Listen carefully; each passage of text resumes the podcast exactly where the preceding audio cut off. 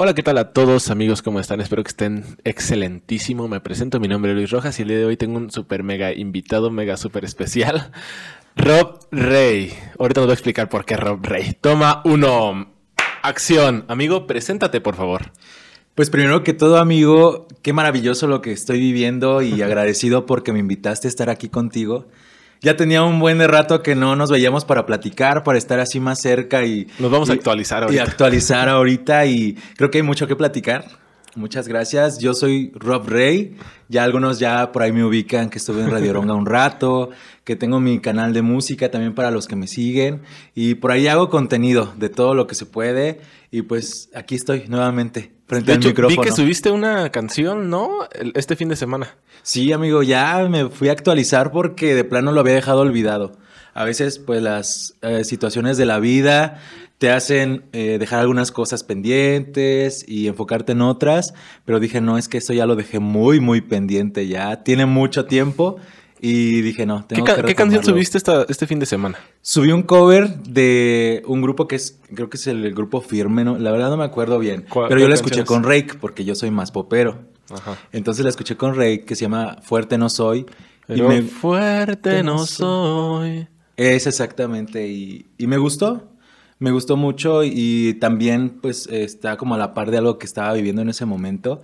Cuando iba en el camión yo para mi trabajo, dije, me salió ahí en, en sugerencia de Spotify y dije, ah, está muy padre, no lo había escuchado. Y me gustó, dije. ¿Te, te identificaste en ese momento con esa canción? Sí, sí. Me Las canciones que has elegido para grabar, ¿las eliges por momentos así o porque, cómo, la, cómo eliges tú una canción para llevarla al estudio?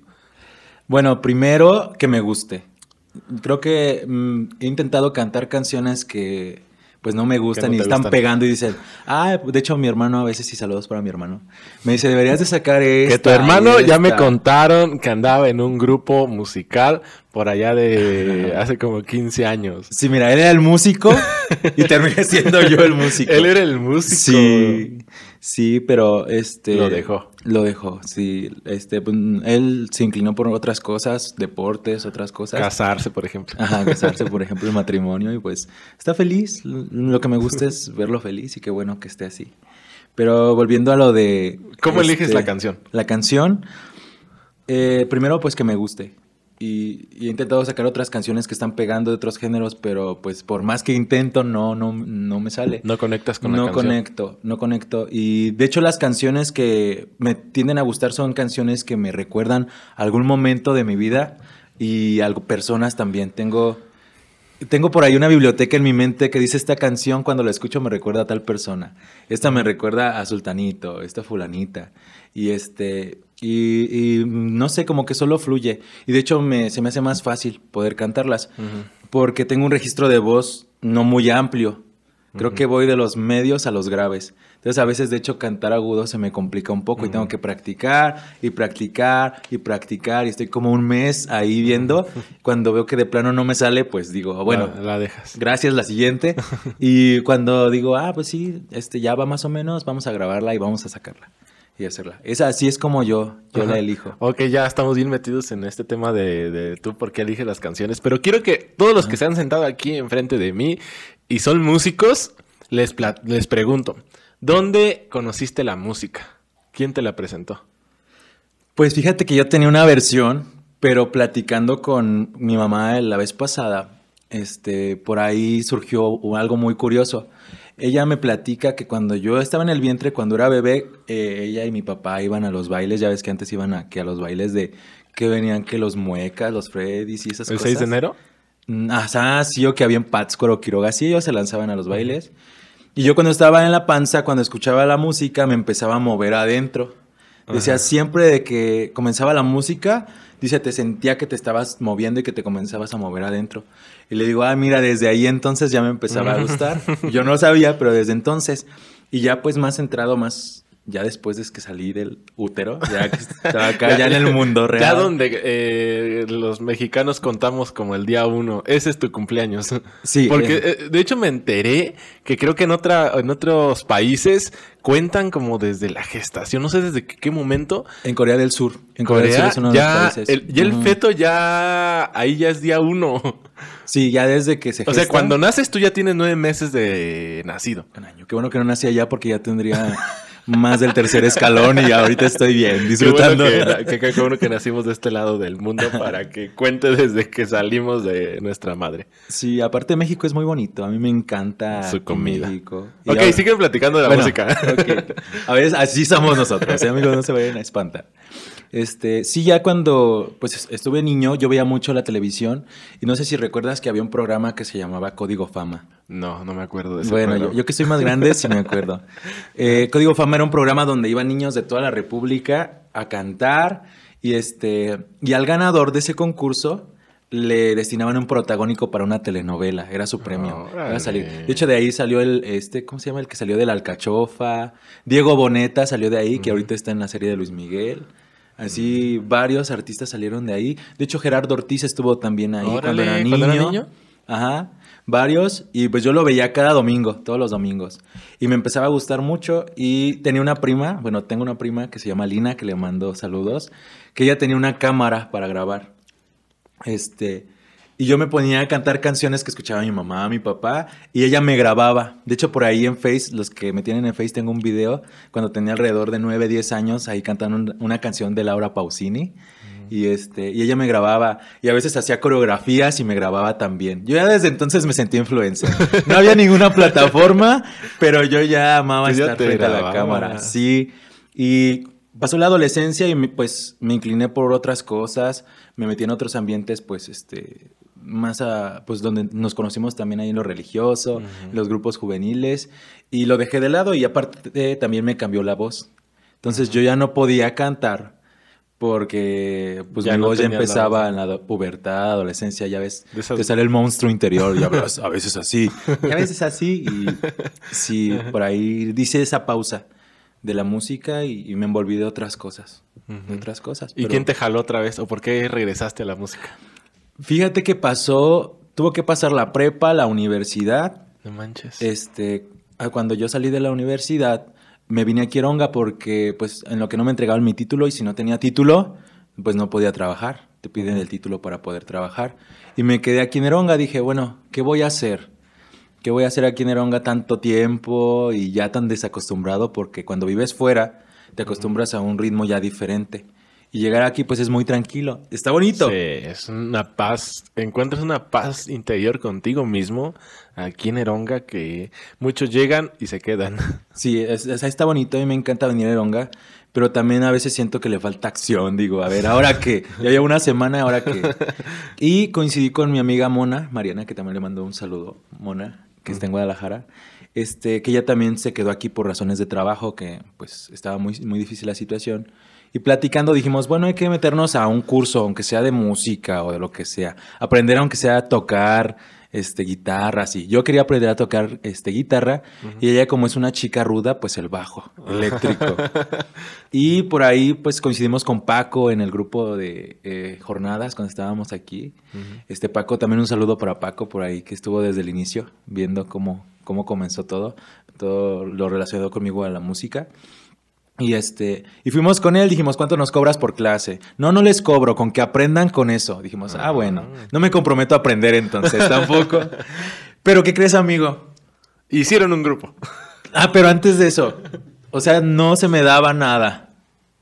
No se te daba nada. O sea, intenté aprender a tocar la guitarra y no se me dio. Luego el piano y no se me dio. El bajo nunca me llamó la atención, la verdad. Ni la batería. Y menos porque siento que no tengo mucha coordinación y ahí es como que estar al pendiente. Este, y pues este, no se me daba nada y me dicen, bueno, pues, pues intenta cantar. A ver si, la pegas. y pues intenté, pero ¿qué crees? Tampoco se te dio. Que tampoco se me dio. De hecho, todavía recuerdo que habían invitado a Paco con Checo porque ellos se llevaban. Tenían un grupo antes de rock pesado, acá metalero, así. Y que los, los habían invitado a un evento al campo antes hacían como evento así cultural de pinturas, cosas así. Y este, y me dijeron, bueno, para que cantes y todo. Pues yo llegué, según aprendiéndome las canciones, pues llegué, yo creo me escuché fatal. Yo en mi mente, pues me escuchaba hermoso, ¿verdad? Pero yo creo que me escuché tan fatal que me dijeron, no, pues sabes que así no nos podemos presentar y pues te recomiendo que vayas a tomar unas clases, unos cursos y ya después vengas. Porque yo no te puedo enseñar canto, entonces pues ve. Entonces me sentí tan mal conmigo mismo. Dije, güey, no puede ser que no sirva para nada. o sea, neta, o sea, del punto de que dije, no, o sea, nada se me da, nada se me da. Yo me frustro mucho cuando algo no se me da. Me obsesionó tanto que digo, tengo que hacerlo para demostrarme a mí y a los demás. Pues eso fue lo que me motivó y busqué a una, una maestra de canto al inicio que se llama Letia, que tú la conoces. ¿Cómo? Aletia. Aletia. Sí, así se llama. Vino, es un nombre real, ¿eh? no es artístico. Vino a cantar en mi cumpleaños. Ah, sí, sí, la ¿Sí conozco. te acuerdas de ella? Sí. Ella estudió música, entonces este Paco por ahí me contactó con ella y estuve con ella yendo a algunas clases y tuvo mucha paciencia, me inspiró, me contó su historia de la música y eso también me motivó. Este, y de ahí dije, no, yo quiero cantar, me gusta cantar. Y poco a poco, no creas que ya la segunda clase ya era ya, ay, mira, la nueva estrella del, del pop en México, ¿no? Poco a poco, poco a poco, y este, la ventaja que, por ejemplo, con las canciones que teníamos en el grupo de Ireri con, con Paco y con Checo, eran canciones originales y que me permitían a mí proponer la voz desde cero. Y eso me facilitó mucho las cosas. Porque tú sabes que cuando tienes que hacer un cover, hay una expectativa de que no manches, ese vato lo hace bien. Pues si quiero hacer un cover, tengo que hacerlo mínimo a la altura o más arriba. No esperas que hagas un cover, güey, y te escuches más feo, ¿verdad? Entonces, este, con las canciones originales es súper padre porque como nadie tiene una referencia, así como tú la sacas, así como tú propones, pues es la única, la única referencia que tienen y, y me dio para experimentar y conocer mi voz, encontrar mi estilo, porque eso creo que fue lo más difícil, no aprender a cantar, sino tener un estilo propio, este, que donde te escuchen sepa, ah, es él, y te identifiquen y tengas una identidad en tu voz. Creo que eso es lo, lo que más me, me apoyó. Eso. Pero me emociono mucho hablando, amigo. Ok, y A después, a ver. entonces ya aprendiste a cantar y, y ya estabas dentro del grupo de Ireri o cómo fue ese proceso de que eh, estabas aprendiendo a cantar, encontraste tu estilo y entraste al grupo o estabas aprendiendo a cantar y ya te invitaron al grupo y después en el grupo encontraste tu estilo? Regresé yo bien chingón un día. Y dije, ¿sabes qué? Yo creo que ya. Ya, Creo sé que ya cantar. estoy listo, ya sé cantar. Este, y de hecho recuerdo que tenía mucho pánico escénico. Le pedí que se voltearan y que cerraran los ojos para yo poder cantar. Mm. Entonces ya por ahí, este, si mi memoria no me falla, por ahí ya me dijeron, no, pues sí, has tenido una mejora, pues vamos a intentar una canción. Viene un concurso de, de, de, este, de escribir una canción en purépecha. Y este, y pues si quieres, pues le entras cantando, ¿no? Y dije, ah, pues era el concurso, no era un grupo, era el concurso. Como sea, pues me la aventé, se llama Malireri la canción, pues era casi, casi pura, puro sentimiento y dije, bueno, si no me escucho bien, mínimo con sentimiento sí sale la rola. Este, la mandamos a concursar, pues no ganó, o sea, había mucha competencia, músicos muy buenos de Michoacán, era un concurso a nivel estado, este, no ganó, no nos tocaba todavía. Y eso fue otro golpe para mí de decir, no manches, tengo que mejorar porque tanta gente que hay fuera de aquí, súper buena, que canta súper chido, tiene estilos súper padres, entonces no, no puedo permitirme yo quedarme en lo que estoy. De ahí viene, dice, no, pues qué padre, hicimos buen match cuando hicimos el grupo. Pues, ¿qué les parece si lo dejamos así ya y seguimos sacando música? Y estábamos experimentando.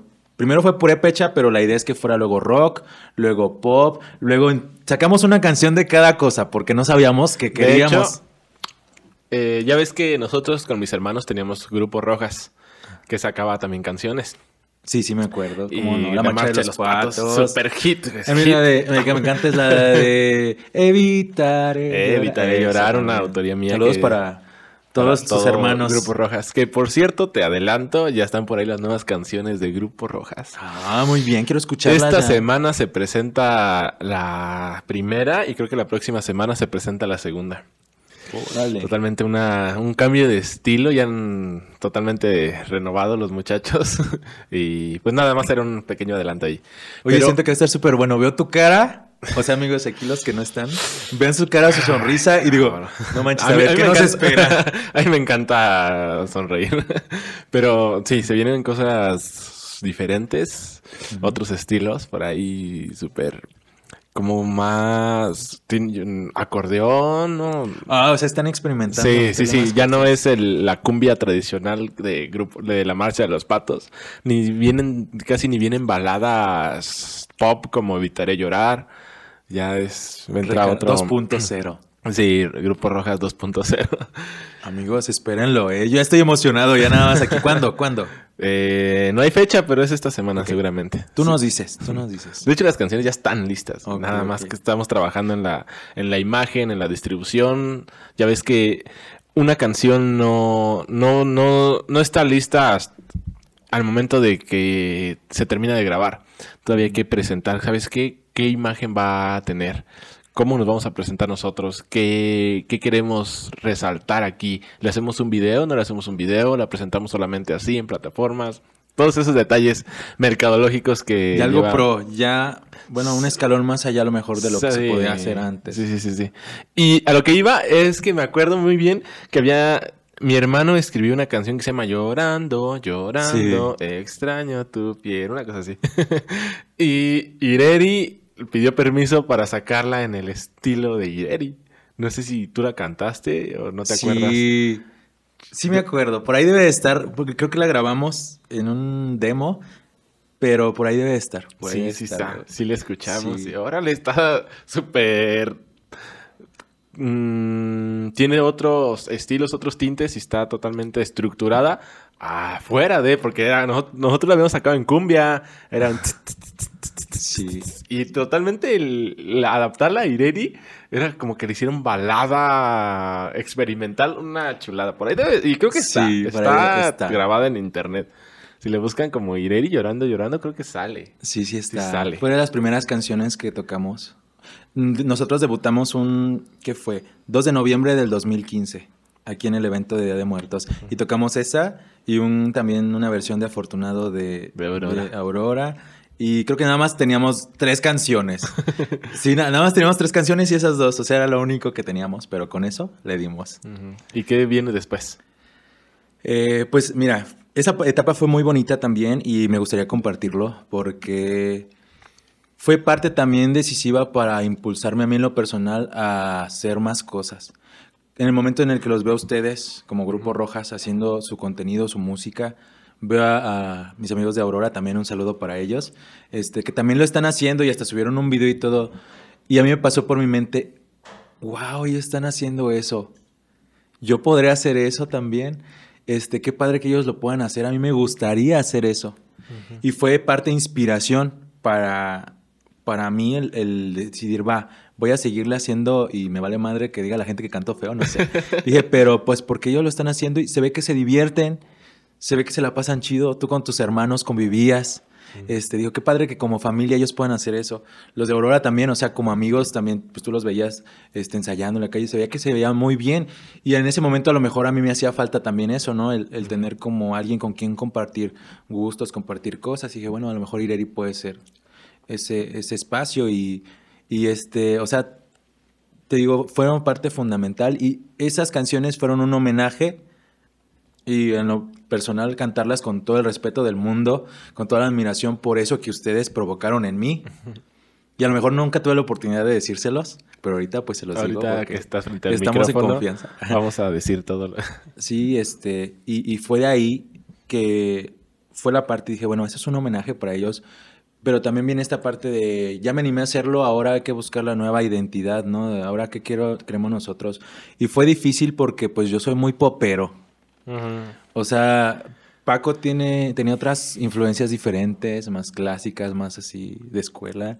Este, Mona, pues con Mona compartíamos un poquito más, pero Mona es del rock. A ella le gusta lo apasionado, lo rockero. Checo como más lo intelectual.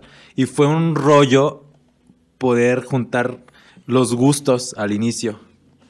O sea, fue como que, bueno, pues vamos a darle, pero a mí me dan chance de sacar una canción pop. Bueno, pero a mí me dan chance de una rock. Y a mí me dan chance de eso. Y fue complicado al inicio. Y, este, y eso me estiró a mí a poder, este, pues ahora cómo cantaría esto en pop. Ok, hacía mi voz de una forma. Ahora cómo cantaría esto en, en rock. Hacía de otra forma. Ahora cómo esto en jazz. Y hacía de otra forma. Y me puse a investigar mucho en YouTube. YouTube fue como mi segundo maestro. Ujú, Veía sí. tutoriales y cómo se canta en esto y esto. Y creo que eso me hizo abrirme más también escuchar más música de diferentes artistas. Yo era muy limitado, yo nada más escuchaba como los Tú- 40 principales y ya. Pero empecé a escuchar jazz, este, blues, rock, de otro tipo de pop de otros países, en otros idiomas, este, en inglés, portugués, y cómo sonaba. Y, y decía, esto me gusta de este idioma, esto me gusta de este, ah, esto le voy a meter esto. Y este, y me gustó mucho, empecé ahí a- como hormiguita a leer, leer, leer.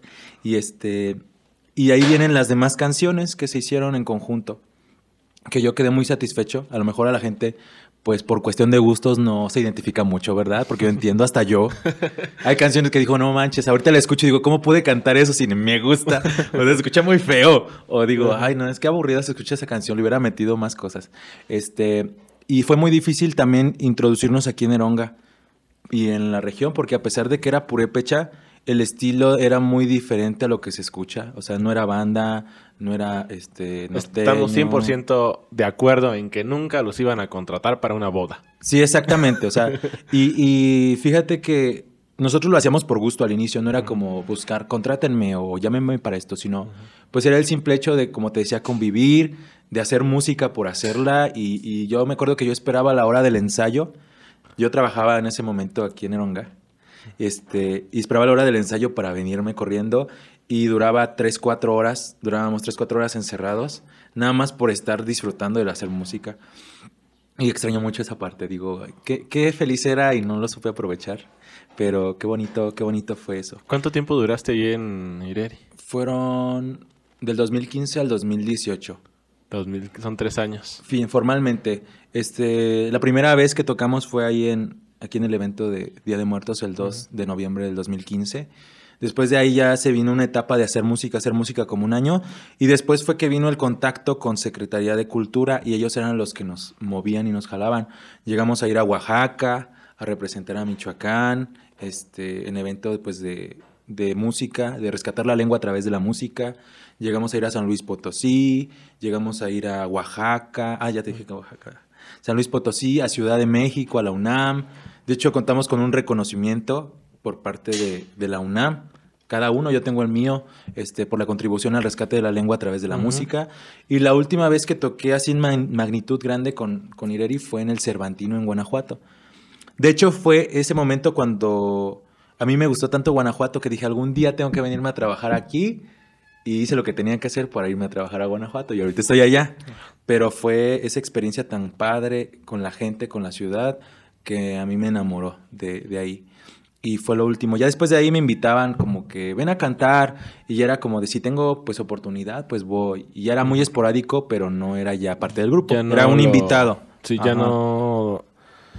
Ya tenías otras prioridades. Sí, ya tenía otras prioridades, pues ya creces y pues también está esa parte de, bueno, ahora que con mi vida se supone que salía de la uni y iba a hacer música, aprender un instrumento mientras encontraba trabajo, pero ya me había aventado tres años haciendo música y con trabajos pues que no, me, no era lo que yo estaba buscando, ¿verdad? O sea, entonces pues que dije, bueno, ya llegó el momento ahora de enfocarme en lo que yo quiero hacer profesionalmente y personalmente también, porque pues ahora sí que nada te regala las cosas, tienes que trabajar para que te puedan llegar. Y, y, pues tú mismo lo sabes, tú que te la pasas trabajando todos los días. Si no trabajas un día, dos días, pues Exactamente, si no trabajas, no comes, y si no comes, no vives, y si no vives, no, no existes. no existes. Y la ver- paradoja de la vida. la paradoja de la vida, el Ajá. comunismo, ¿cómo se le llama? A ver, Filósofa. eh, entonces, había, estabas estudia estudiaste, saliste de la universidad y entraste a la música. ¿Qué estudiaste? Yo estudié, bueno, sigo estudiando. Ahorita estoy estudiando mi segunda licenciatura, pero ahí estoy ahorita. Bueno, la primera fue Ciencias de la Educación. Ciencias de la educación. Sí, es eh, pues, la educación es vista desde la psicología, este, filosofía, pedagogía, tecnología, todo. O sea, y, y siempre mi meta fue trabajar en lo educativo. Y ahorita estás trabajando en lo educativo. Sí, ahorita soy maestro de primaria. La vida me llevó, no estaba en mis planes. Así, sí, yo, a mí me gusta más trabajar con adolescentes, jóvenes. Y en un inicio yo no me veía con niños, pero ahorita que estoy con ellos, digo, bueno, para algo me tocó y estoy agradecido con la vida de que me haya tocado, porque los niños son personas que no tienen prejuicios, no tienen malicia, y qué padre que todos los días en tu trabajo puedas convivir con alguien así, que se te hace tan cómodo. Y aparte, pues yo siempre quise un trabajo donde trascendiera más allá de ganar dinero. Y algo que me gusta de mi trabajo como profe es que de una u otra manera puedo influir para cambiar el futuro a través de, mis alumnos. O sea, de una u otra manera cambiar formas de pensar que a lo mejor no funcionan o que generan violencia o que generan infelicidad también para ellos mismos. Y pues qué mejor que pueda hacerlo desde ahí. Ojalá hubiera más profesores que pensaran eso. Gracias. Yo que siento que sí hay por ahí. Hay otros, la neta. O sea, no por echarle mal a nadie. Pero yo siento que cada uno da lo que tiene. Y tanto tú en tu trabajo, así sea técnico, lo que tú tengas, siempre sigue siendo persona.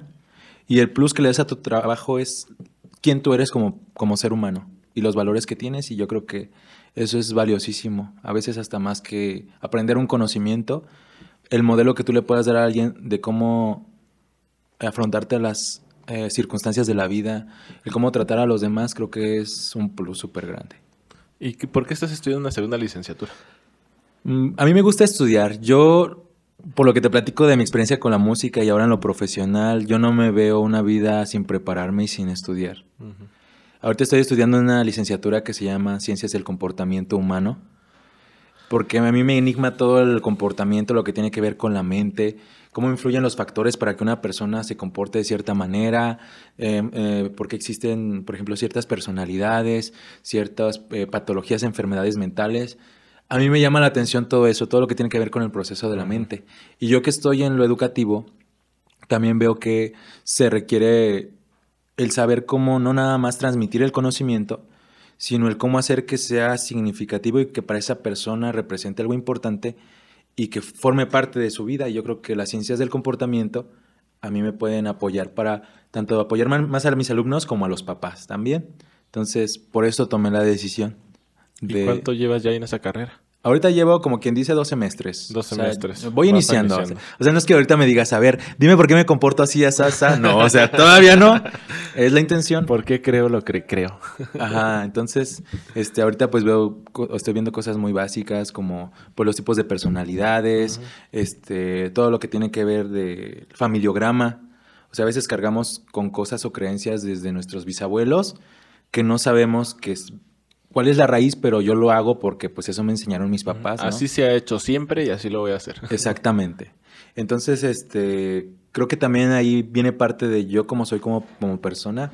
Cuando yo estoy en mi casa, en mi familia, siempre, cuando yo me pongo a platicar con ellos es debate, es no salir de acuerdo creo que vemos las cosas muy diferentes a pesar de, vivir en la misma casa y que tenemos También este, eso. considero que te gusta poner preguntas para que la otra persona si está 100% segura de lo que está diciendo.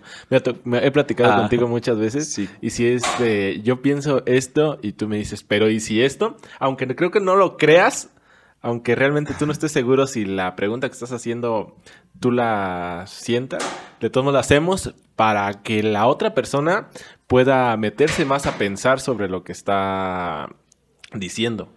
No sé si me explico. Sí, yo uso mucho eso. y, qué bueno que lo captaste. Sí, yo, a mí me encanta preguntar. Yo en una plática, de hecho, ahorita fue como que, a ver, ahora Luis me va a preguntar a mí cuando yo estoy acostumbrado a preguntar. ¿Qué voy a decir? este, pero yo en una plática, sea con amigos o con mi familia, siempre es preguntar, preguntar, preguntar. A mí me encanta, creo que puedo aprender más haciendo eso que hablando de mí. Casi hablar de mí no, no lo suelo hacer. A menos que me inviten a un podcast. Aquí me a menos de que la premisa del podcast sea que me pregunten de a mí. Exactamente. Y yo creo que hay amigos que, por ejemplo, hemos platicado y me piden un consejo, pero yo, a mí no me gusta dar consejos. Yo creo que cada quien se puede equivocar solo. Cada quien la podemos regar solos, no necesitamos que alguien nos diga cómo regarla.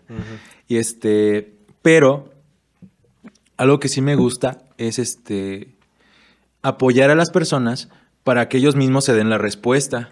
Yo creo que cada uno de nosotros tiene la respuesta de lo que quiere adentro. Creo que Luis no sabe qué quiero yo, mi ni a mi mamá, aunque sea mi mamá y la persona que más me conozca y haya, tratado, tampoco no sabe qué es lo que yo quiero. Tampoco, a lo mejor, eh, pareja, aunque conviva todos los días, a lo mejor muy en el fondo no sabe qué es lo que yo quiero. No hay nadie que te responda esa respuesta más que tú. Y cuando no te preguntas, tendemos a escuchar más las voces de afuera que la de adentro. Entonces a veces hay que ir llegando, hay que ir llegando hasta que tú te sinceres contigo mismo y digas, ¿sabes qué? Lo que quiero realmente es esto. Y, la pregunta nos ayuda a llegar ahí.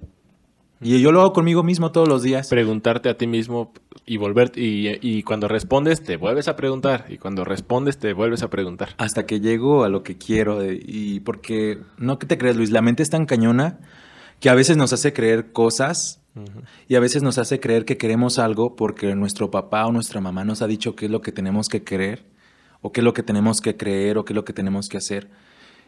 Que en el fondo no nos preguntamos a nosotros si lo que estamos haciendo nos hace felices, nos llena o es lo que queremos. O sea, y, te digo eso a veces, pues vivimos una vida que no es la que nosotros queremos vivir.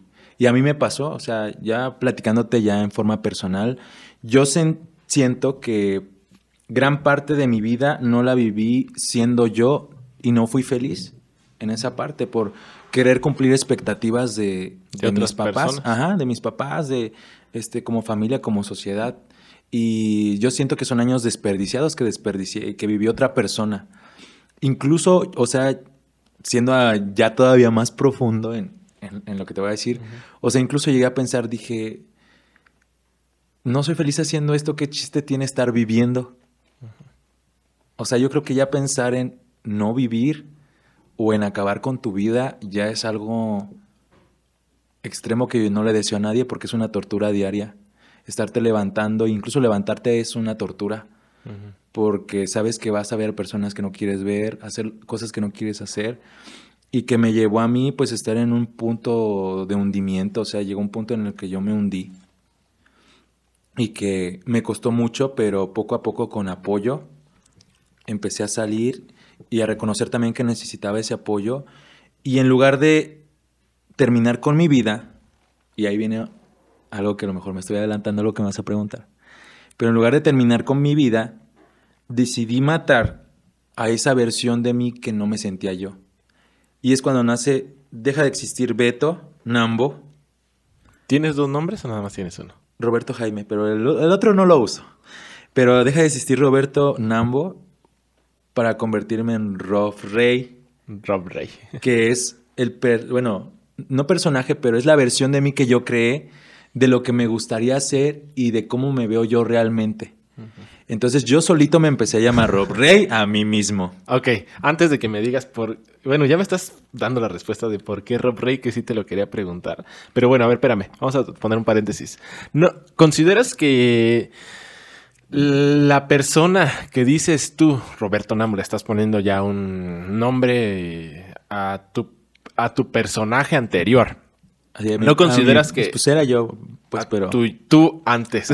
pero no consideras que es todo eso que viviste, todo eso que sentiste, hizo que el actual, la actual persona que eres ahorita, que estás sentada enfrente de mí, pudiera ser lo que es pudiera pensar lo que está pensando y pudiera sentir lo que está sintiendo y quisiera las metas que quiere, si no hubiera haber existido esa versión, o sea, creo que todo pasa por algo y tal vez si tú no lo hubieras ver visto difícil, que tú no tuvieras ver este oprimido en cosas que, que te estaban sucediendo, no hubieras ver cómo evolucionado a ser una persona que, que quiere ayudar, que analiza, que trata de, de, ver a los niños de primaria. Y tú, es que si yo les puedo ayudar a que crezcan, a que sean mejores personas, yo lo voy a hacer. Tal vez si no hubiera haber pasado todo eso, tú ahorita estarías diciendo, pues eh, gano tanto a la semana, nomás por ir y sentarme ahí. Es, es un tema muy, muy polémico. Yo voy a compartírtelo desde mi experiencia personal. Lo que yo diga, pues no es la verdad del mundo, ¿verdad? Está 100% basado en lo que yo viví. Y, este, y yo para poder llegar a, a valorar si lo que estaba haciendo no estaba haciendo me hacía feliz o no me hacía feliz, obvio que tuve un acompañamiento profesional. O sea, fui personas con, con este, pues preparadas, que me apoyaron, estuve en un acompañamiento, este, que me permitió también a mí, pues, descifrar qué quería, qué no quería, porque yo antes, pues, estaba acostumbrado a hacer lo que todos me decían y yo no sabía ni qué quería. Entonces, este, estuve mucho tiempo en alrededor de que fue un año y cachito en acompañamiento psicológico, este, mm, aprendí muchas cosas también, pero algo que me hizo ver ese Beto Nambo, que la personalidad que yo tenía, me hizo darme cuenta de qué cosas yo no quería. ¿Por qué? Porque si tú me hubieras conocido, de hecho, las personas que, que me conocen últimamente me dicen, ay, me caes bien, no sé qué. Le digo, qué bueno que me conociste ahorita y no hace tres años, porque hace tres años ni siquiera yo me, me hubiera caído bien, ni siquiera yo me llamaría la atención para ser amigo de alguien. Era una persona súper retraída, una persona que prefería estar siempre detrás, o sea, nunca ser protagonismo. Yo mientras menos me hiciera destacar, para mí era lo más cómodo posible. Este, mm, de hecho, pues prácticamente ni siquiera podía estar aquí contigo como platicando, o sea, ni siquiera me cortaba el pelo, o sea, me ponía la ropa que había, o sea, era, literalmente era una persona muy, muy distinta y, y, que yo decía, bueno, no, no me siento cómodo con eso. Y creo que en el momento en que yo tomé el poder de decir, sabes que eso ya no lo quiero, no me está funcionando, no me está dejando ser y sentirme cómodo conmigo mismo, o sea, la Verge, órale, vamos a matar a ese y vamos a construir de cero y como un tipo renacer. De hecho, ahí en el acompañamiento que estuve, tuve un fin de semana muy padre donde me hicieron, fue un actividad tras actividad, dinámica tras dinámica, donde tuve que dejar todo lo que no me funcionaba ahí, en ese lugar donde estuve, y salir de cero, o sea, como una hoja en blanco y a partir de aquí, pues depende de mí qué quiero yo hacer, ¿no? Y la primera decisión que tuve fue, este, me fui a perforar la oreja. O sea, ¿Es la perforación que traes ahorita o es otra? Es otra de acá abajo. Este, y fue como de, a lo mejor dije, pues no tiene mucho sentido, pero para mí es tener un poder sobre una decisión. Y fue la primera decisión que tuve.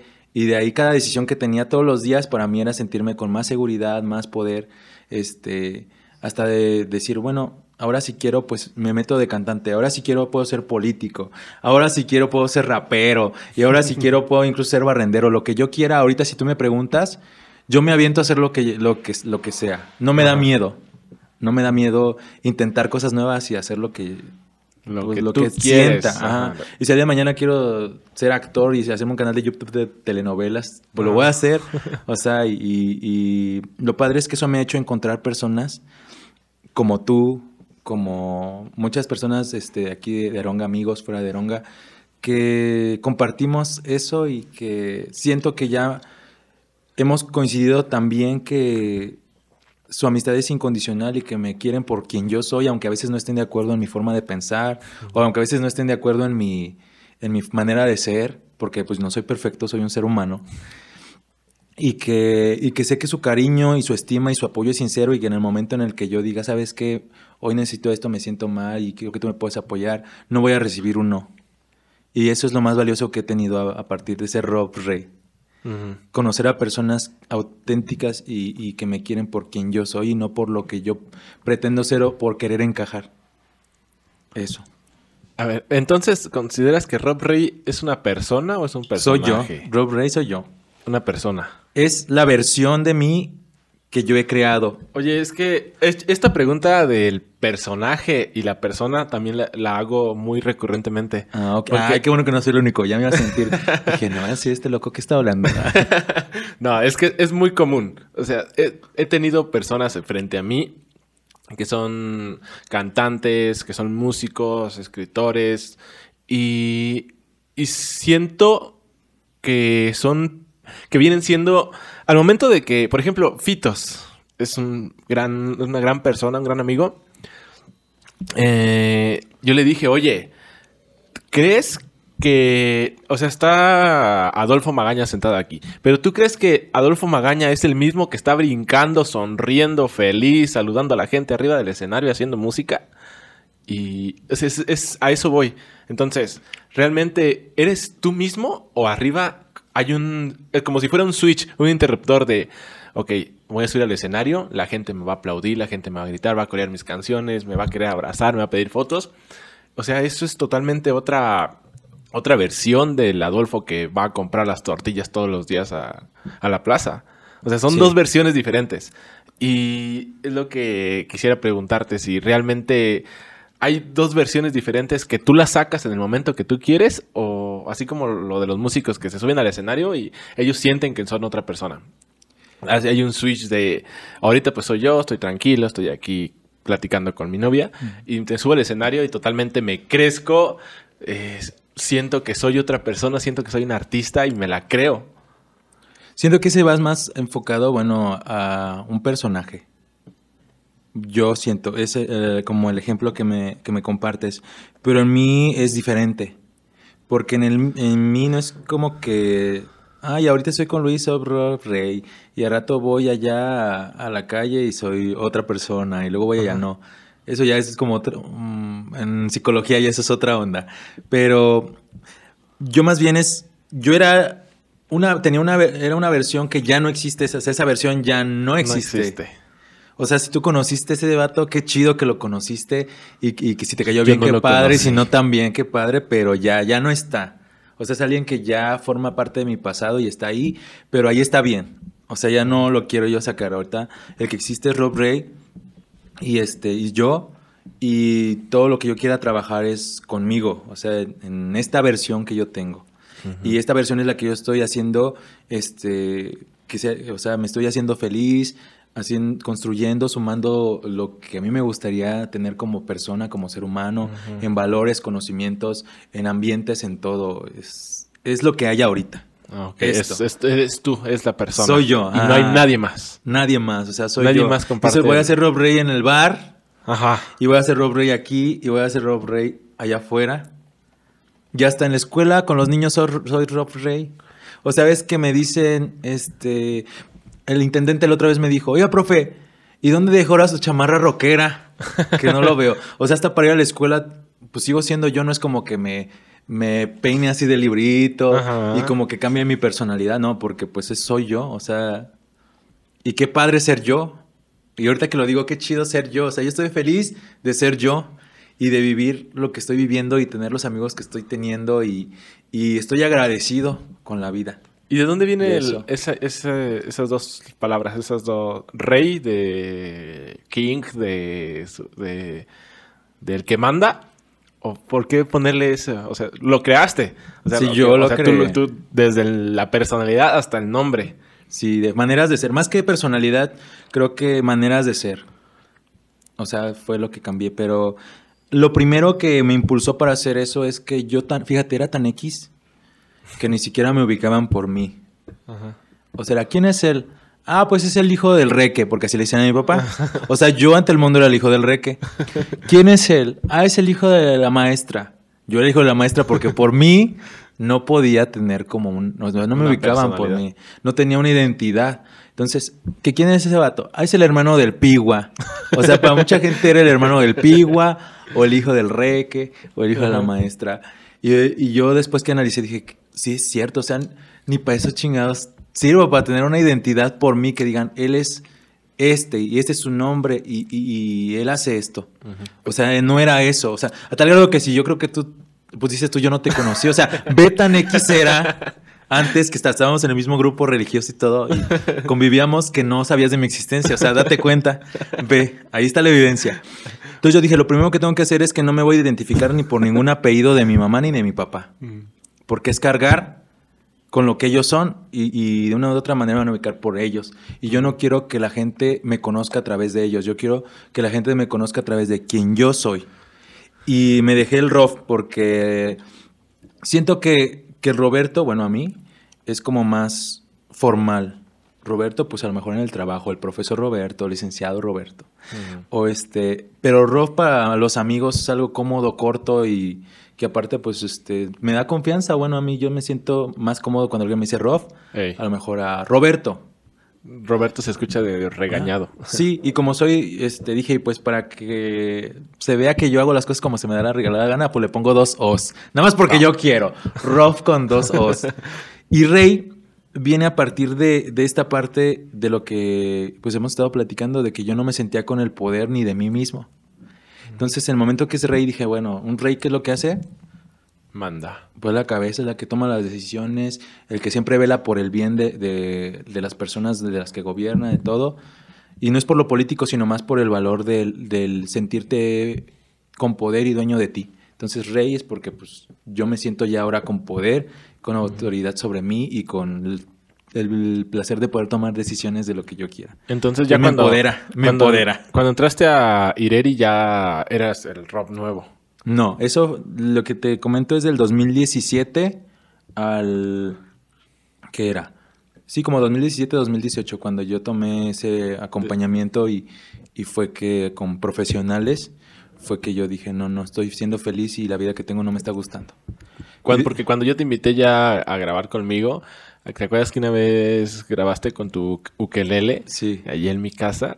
Y Sí, después te invitamos a la radio y creo que hasta una vez, una, un día de esos, yo agarré la guitarra y tú te pusiste a cantar. Ahí ya eras totalmente eras Rob Rey. Sí, bueno, Hasta pues llegaste con un logo, así, mano cursiva. Sí, llegué con un logo. Y antes, pues no te digo que hasta me daba pena que me escucharan cantar, hasta les decía que se voltearan y taparan los ojos. O sea, si me comparo, ya esa persona no existe. Lo que era esa versión mía ya no, no, no existe. Y la recuerdo a veces con cariño porque hay cosas que tenía muy buenas, pero, pero no, ya no existe. Ahora estoy yo. Es lo Oh. que ves. Es lo que hay. Lo que ves es lo que hay. Oye, ¿y la pandemia en qué, te- en qué momento de tu vida llega? Ah, llega en un momento muy interesante. Creo que llega de muchos aprendizajes, pero a mí en lo personal me favoreció. Yo venía de un momento donde no tenía una estabilidad de trabajo, porque me había ido a Guadalajara, pero en, saludos a mis amigos de Guadalajara. Pero este no estaba, me gustaba lo que hacía, pero pues no me remuneraba lo que yo Sí, necesitaba. una vez me marcaste y me dijiste, oye, amigo Luis, ¿qué estás haciendo? No, yo me- no me acuerdo. Creo Ajá. que sí, estaba trabajando. Creo que estaba aquí en Neronga. Y me preguntaste que, que si quería aprender inglés. Sí, estaba. Yo esta- trabajaba de relaciones públicas este, en, un, en un centro de idiomas. Este, estuve ahí un varios tiempo, aprendí muchas cosas, sobre todo cómo, como cómo estar frente a frente con alguien y que no me diera pena y así, me gustó mucho. Y estuve ahí, pero este, económicamente pues no, no era lo que yo estaba buscando y tomé la decisión de, de dejar. Y en ese momento fue que viene la pandemia, entonces estaba sin trabajo y dije, Uta, y ahora la pandemia y se supone que se va a parar todo. ¿Qué voy a hacer? Llegó el momento de mí de, de ¿qué voy a hacer? De como de ansiedad, por así decirlo, porque pues yo no me iba a dejar estar otra vez sin nada. Entonces se viene la oportunidad de ser maestro en Guanajuato, hice un proceso, hice un examen. Este, pues gracias a Dios confié en mis habilidades y eso me ayudó también mucho para aprobar el examen y quedarme a dar clases allá en Guanajuato. Justo en la pandemia. Justo. Entonces, ajá, entonces para mí la pandemia fue una, un tiempo de oportunidad, porque fue cuando yo pude por fin tener un trabajo estable. Y estuve trabajando a distancia. Este, estaba, pues, ya ves que uh, nos mandaron a todos a nuestras casas. Sí.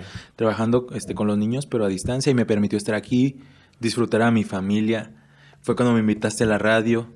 Entonces pude estar en la radio. Entonces, eh, es, para mí fue un tiempo de reencontrarme con Eronga y reencontrarme con las personas que yo quiero de aquí. Y ver Eronga desde otro punto, porque yo ya veía Eronga como de entrada por salida. Como estudiaba afuera y luego salía a buscar trabajo también, ya Eronga decía, ah, pues un fin de semana. Este, y me hizo conocer a muchas personas también de aquí de Eronga que no había tenido la fortuna de poder conocer mediante la radio. Este, la radio me abrió muchas cosas muy bonitas. La radio, la radio no fue algo que yo haya pedido o tenido en mis planes, pero yo agradezco a la vida que me la haya puesto. Y te agradezco a ti por haberme invitado. O sea, fue para mí conectarme aquí con Eronga. Ajá, con, el- Sí. con las personas de Eronga. Porque te- llegaste un día con el proyecto de el- por el que todos te conocen aquí en Eronga y en la radio. El de Sin Censura. A mí me encanta hablar de eso. sí. Yo bien me acuerdo que... No me acuerdo exactamente cuál fue el proceso creativo de eh, cómo se llegó a eso. Pero sí, estabas en la radio, creo que hiciste unos programas por ahí. No, no me acuerdo cuántos programas hiciste como más normales, así. Uno. Uno. Y después llegaste, ¿sabes qué? Yo quiero hacer ¿Sabes esto. qué? Ese fue, ¿sabes qué? Bueno, es a lo que voy. El primer programa lo hice tanto pensando en encajar y en que fuera aceptado y en que a todos les gustara, que lo hice no siendo yo y valió madres. Porque ni a Sí, nadie le no. gustó, ni nadie lo oyó, Ni ni, nadie nada. se acuerda. Ni nadie se acuerda, ni yo me acordaba. Y, y fue que te dije, no, Luis, como que es hacer otra cosa. Y dije, voy a guiarme más por mi instinto. Y a mí me encanta ver en, en YouTube, o sea, videos de que preguntan cosas extrañas, cosas random. O sea, el sexo, la neta, es mi tema favorito. O sea, me encanta platicar de- del sexo, la sexualidad, sin morbo. Obviamente, así como que, pues, aprender de eso y así. Y dije, bueno, a todos, yo siento que a todos nos es algo que nos gusta. Pues vamos a intentarlo, vamos a hacer. Y por ahí vi algunos videos en YouTube, dije, bueno, pues esto podría aplicar eso y lo menos, otro. menos. Y tú me dijiste, pues va. Yo siento que si tú no me hubieras dicho va, seguiría No. yo dando ahí mi hora cultural y bonita y así. Fuiste tú el primero el- en Sí, contestar no. preguntas. que fueron. Agradezco haber sido el primero porque todavía no llegabas como con la experiencia de las preguntas. De las más fuertes. Primero, la- al principio me acuerdo que estaban más, más liked, más suavecitas. Yo te dije, no, pues yo jalo. O sea, también he sido así como de, va, pues hay que entrarle. Si yo te invité a la radio, está la radio, se está haciendo esto, y tú quieres hacer esto, pues yo te voy a apoyar. Yo no te voy a decir, no, pues yo no, no, no sé, voy a tapar la cara y hay que hacer esto. Hasta me acuerdo cómo estaba. Me acuerdo de la sencillez del, del programa que creo que transmitimos con un celular así pegado y se ve todo, todo blanco atrás Sí. y las caras todas negras. ¿no? Súper, o sea, iba empezando. Está muy Ya- divertido. y, y qué bueno que se borró. ¿Sabe por qué? Ay, quién sabe, por ahí, no sé, problemas técnicos. Problemas técnicos se, se borró ese primer episodio y todos los demás creo que están. Creo que se borraron los primeros dos o Sí, tres. los primeros dos. Es que uno no tenía experiencia, pues. ah, tú grababas y decías, bueno, quién sabe quién lo vaya a ver después, ¿verdad? Y después nos dimos cuenta, no, sí, sí los Sí están, lo están viendo. viendo. Sí, y fue muy divertido. Yo siento que tú te divertiste estando ahí. Sí. Lupita, el tiempo que estuvo también tras bambalinas, creo que se divirtió. Yo me divertí, creo que los invitados también. Y, y fue muy padre porque hasta en la calle con los que me encontraba, ¿y ahora quién vas a invitar? Y hoy invita a este. Y, y fue muy divertido. Sí, Los- fue, fue un momento muy, muy agradable de, de, de- de lo mencionabas, de una conexión de Rob Rey con Eron Garicuaro. Sí, con Eronga, que antes no había sentido y que hasta ahorita me encuentro a, gente en la calle y nos saludamos y nos hablamos bien padre y que digo qué bueno que fue a través de la radio que nos hicimos amigos. Y ahorita sigue todavía y, y espero que algún día pueda regresar. Sí, hacer algo, hacer, Sí. hacer algún proyecto personal, tal vez con Eronga o tal vez un poco más grande. Sí, saludos a mis amigos de Eronga aquí que me están escuchando y viendo, ¿eh? También este, no creo que me olvido de ustedes. ¿Y qué, qué más procesos hubo dentro de la pandemia? O sea, ¿qué, qué más hiciste? Dentro de la pandemia, pues fue también este, ah, pues la parte de la radio, de conocer ahora la, la, este, la identidad de, de ciertas personas que no conocían Eronga, también que se volvieron mis amigos. Creo que también fue una etapa de estar en casa. O sea, fue de conocer a mi familia desde otra perspectiva. No estaba acostumbrado a estar con ellos ya tanto tiempo por lo del trabajo que me...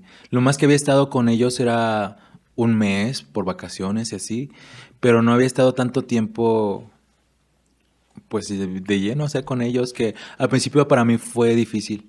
Yo venía de, de Guadalajara viviendo solo, yo tenía mi propio espacio, este, muy humilde, claro, pero pues era mío y, y yo hasta decidía qué comer, este, o sea, hasta cuándo hacer la limpieza, hasta que si hoy digo, ay no, hoy tengo flojera de, de lavar es- este plato, este vaso, pues lo dejaba ahí lo hacía otro día y así, o sea, no había broncas. Era feliz. y llego aquí, pues tú sabes, llegas con papás, llegas a reglas. Sí, no es tu casa. Ajá, no es tu casa y pues tienes que retribuir de alguna manera. Entonces sí me costó mucho volverme a adaptar. Me llevó como que tres meses y era pelear, todos los días pelear por que dejaba una cosa ahí en la mesa o que se me olvidaba algo en el piso. Era así y creo que eh, mi- no te había tenido tiempo tampoco de, de vivir en familia, pues, y, y fue un tiempo que me apapaché mucho. Y siento que a partir de ese momento también me hice muy cariñoso yo en mi casa. Este, también este, con mi papá, no tenía como una relación muy cercana anteriormente. Últimamente tenemos una muy buena relación, nos divertimos, este, nos preguntamos de todo y la pandemia me dejó eso. Digo que a mí en lugar de dejarme Cosas a lo mejor malas. cosas malas, me dejó cosas que estoy agradecido. Siento que para algo pasó. De hecho, sí, muchas personas lo comparten. O sea, estamos de acuerdo que la pandemia afectó a muchísimas personas, pero a muchísimas otras personas también les dio como una especie de, de cambio en su vida y están agradecidas. En- personalmente, pues este podcast nació a raíz de la pandemia. O sea. ¿qué había que hacer en la pandemia? No había, no podías hacer casi nada, o sea, no podías salir. No podías ir a eventos, no podías grabar, no podías trabajar. Uno que trabaja en eventos masivos, sociales, pues sí, fue así como que pues ya no hay ninguno. Ya, pues, yo no sé ahí de dónde van a tragar, no hay nada. Sí, Y así como que, ok, entonces. y pues gracias a Dios tengo las herramientas para grabarme y toda la vida hemos grabado. Fue que dije, pues voy a invitar aquí a mis amigos más cercanos, voy a hablar de temas que me interesen, voy a hacer tutoriales, tengo muchos tutoriales ahí en que ya los he dejado de hacer. Me gusta mucho ayudar a la gente en ese Sí, aspecto. vi uno tuyo abriendo el micrófono. Mm, ándale. Sí. Y por ahí tengo comentarios de, oye, ¿y ese micrófono tiene tal cosa? O este micrófono, ¿cómo lo ves en tal otro micrófono? Y detalles. Y son, para mí, es ayudar. De si tú vas a comprar este micrófono, pues esto tiene el micrófono en la caja. No trae más. O sea, como hacerlo muy... Para ayudar, totalmente para ayudar. De algún... Tengo hasta un tutorial de cómo conectar estos micrófonos a la computadora. y detalles Ah. así. Me encanta que si alguien lo va a hacer, si lo quiere hacer, pues adelante. Yo con lo que pueda ayudar y lo he dejado de hacer. Y quiero como retomarlo porque ya me estoy centrando mucho en este tipo de, de sistemas de preguntar, invitar a alguien y ponerme a platicar de su vida. Y que ya he dejado de lado los como hacer los tutoriales. Pero también este sistema me encanta. Está hemos padre. platicado, tú y yo hemos platicado ya por algunos años y nunca había tenido la oportunidad de... Bueno, has crecido. O sea, eres una persona que ha crecido mucho, no de estatura, ok. pero tu mente se ha, ha como evolucionado. Las ideas que compartes día con día y en vez nos ponemos a debatir sobre temas y es Sí. totalmente un- una bronca poderte ganar o no, Ay, o no no. ganar, sino contradecir tus puntos de vista, que por más que yo esté seguro de algo, tú me lo vas a contradecir de una u otra cierta manera. Y es un, es, me encanta. Y ahorita vienes y me das otros puntos de vista, otras ideas personales que tienes, tu pasado, tus procesos. Y son cosas que yo no tenía la oportunidad de conocer de ti. Si no estuviera este espacio, tal vez nunca las hubiera haber conocido o tal vez las hubiera haber conocido en un futuro. No sabemos. Sabes que yo creo que a veces los ambientes no nos, no nos propician que podamos compartir y hablar de otras cosas. Yo soy una persona que, o sea, yo, yo disfruto de intimar. Y intimar no me refiero a la cuestión sexual, sino de intimar en la mente de la otra persona. Yo disfruto tanto hablar de cosas profundas, aunque no, no entienda al 100% de qué me está hablando, pero que me dé a pensar más cosas, para mí eso es lo mejor. Y de hecho me ha pasado, me cuesta mucho también como relacionarme con algunas personas porque siempre es hablar de las pedas o es hablar de que, ah, este, el fútbol, que yo respeto, o sea, yo respeto, no por eso quiere decir que a mí no me gusta el fútbol, ¿verdad? Ni nada. Yo respeto, ah, de que, este, criticar fulanito, sultanito. Entonces llega el momento en el que yo digo, ¿qué estoy haciendo aquí? ¿Por qué estoy escuchando a esta persona? Y me cuesta mucho hacer conexión o clic. Es raro con alguien que yo haga conexión o clic y que busque esa persona para estar platicando. Y contigo hemos coincidido en eso. De hecho, con Pablo también, con Pablo Magaña, un saludo. El otra vez estuvimos platicando en Anacutsi también Sí. un buen de cosas así súper profundas y a mí yo disfruto mucho de eso y de la compañía, este, de, de todo eso, pero yo creo que son los ambientes. Tenemos que propiciar más ambientes en donde podamos platicar de todo. Ajá. Yo siento que no se nos cae nada con aprender de otras cosas. Este, conocer el punto de vista de los demás. De política también últimamente ya ves que porque una u otra razón uno se involucró en la política, ya se me han acercado, personas a hablar de política y pues yo la verdad no me considero político y no conozco ni de las corrientes ni nada, pero me gusta escucharlos y también formo un criterio y digo, ah, qué padre que pienses así, mira, y también fulanito y no, no eso quiere decir que alguien esté mal o esté bien. Creo que escuchar y, y respetar y, y es en la forma en la que podemos llevarnos bien. A cabo que somos vecinos todos y vivimos aquí, nos vamos a ver la cara todos los días, ¿verdad? Y qué mejor que nos podamos llevar bien. y Sí, te sorprendería dónde te encuentras personas. En veces andas en un en una ciudad que está lejos de Eronga, por ejemplo, y te encuentras a alguien de Eronga. Ajá, y qué Ah, Cabrón, ¿tú padre. ¿Qué estás haciendo acá? Ah, mira, en Guanajuato yo me he encontrado de aquí de Ronga, Ah, ¿eh? Exacto, a eso voy. O sea, Entonces, sales y dices tú, oye, tú, no, pues, o sea, ya sientes como que es tu familia, a pesar de que aquí en Eronga Sí. casi ni se habla ni nada, pero sales y, ah, pues com- compartimos. Sí. Y es muy, muy, muy bonito eso. Somos una comunidad, algo que yo aprecio y yo de verdad me siento afortunado de haber nacido y crecido aquí en Eronga, es que tenemos un sentido de pertenencia y de unidad, aunque pues a veces como en todos lados, ¿no? Los chismes, envidias y eso. Pero a mí no me gusta ver lo malo, yo me gusta ver lo bueno, yo creo que ese sentido de pertenencia a una comunidad no en todos lados lo tienen. Solamente como en los pueblos más chiquitos, ¿no? No, bueno, no sé. Y aquí Purépecha, yo creo que, por ejemplo, yo que he estado viviendo en Guadalajara, Jalisco, otro estado muy, muy diferente, aunque es México, pero pues no, este, no hay ese sentido de convivencia o de unidad, o sea, cada quien en su mundo. Igual Guanajuato, forma de pensar muy diferente y convivir muy diferente, y aquí es muy apapachable. Y estoy orgulloso y feliz de haber crecido aquí. Y es algo que yo llevo allá donde yo llego. O sea, yo siempre, con el simple hecho de compartir lo que tienes de comida, yo creo que con eso ya estás eh, compartiendo parte de lo que somos aquí en Eronga. Entonces yo creo que eso es... ¿Hay corundas allá? No. bueno, solo si tú las llevas y ya llegan allá, pero... Pero no. así de que una señora en una esquina diga, corundas. No, venden otras cosas. en Guanajuato, guacamayas. Allá en, en Guadalajara, que son, pues son las ciudades que yo conozco, que vivo de ahí, pues está la torta ahogada o está así. Cada quien tiene su onda. Corundas no, eso sí no las vas a encontrar. Es que fui a México hace ratito con un amigo y me dijo, oye, ¿por qué no te encargué corundas? Yo le dije, no, no, aquí no venden corundas. Ajá, es como que tú las haces en tu casa y... Así Bien. como me dijo, no, o sea, como que sí hay algunos lugares que las venden, pero pues no, na- nada que ver con las Sí. tradicionales corundas. Sería padre escribir una canción a la corunda. Ah, ahorita una- pensando. Vamos a escribir una canción a la corunda. sí, pero... Así es, Luis. Fíjate que ¿cómo yo ves? satanizaba la política. Bueno, no sé si todavía la, la satanizo, pero... Pues no es muy del cielo también, que tú digas, ¿verdad? Tampoco. Pero recuerdo que... Esto pasó también du- durante la pandemia, Ah, ¿o no sí. consideras que estuvo dentro de la pandemia? Sí, estuvo durante la pandemia nuestra participación política aquí en la comunidad. Sí, ¿qué, qué tal tu experiencia siendo político? Pues no me considero político, yo siento que no fui político en ese tiempo. Eh, como en todo, amigo, yo creo que hay cosas buenas, cosas no tan buenas. Opto y elijo quedarme con las buenas. Para mí fue muy fuerte el que yo tenía idea de Eronga de una manera. En mi mundo, Er- Eronga era de cierta forma y yo conocía como Eronga, ay, qué bonito y así. Pero ahora que estuve en la política, que nos dio oportunidad de estar en todas las comunidades, conocer a todo tipo de gente, me doy cuenta que el Eronga que yo tenía en mi mente no era el Eronga real. Y me doy cuenta que así de comunidad a comunidad hay cosas muy diferentes, mundos muy diferentes.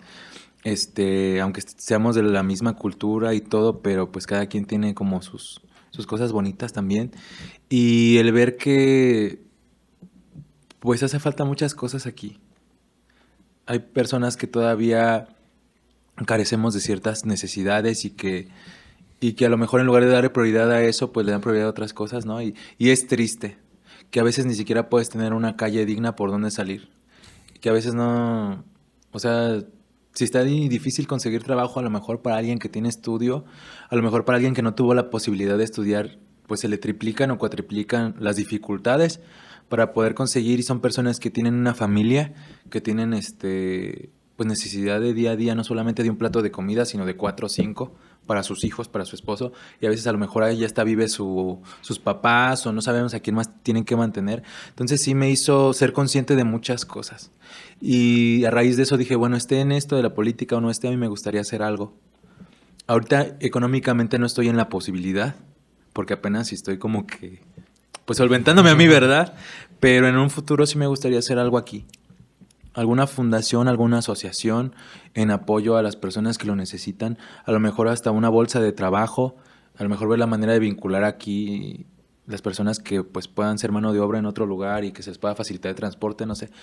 Hay muchas cosas, amigo. Tú mismo sabes. Hay muchas cosas, pero es lo bonito que me queda conocer a la gente. Y que hice también muchos amigos. Y anduviste de casa en casa. Sí, y a, a lo mejor mi objetivo principal, y se oye mal que lo diga, pues no era obtener un puesto o algo ahí.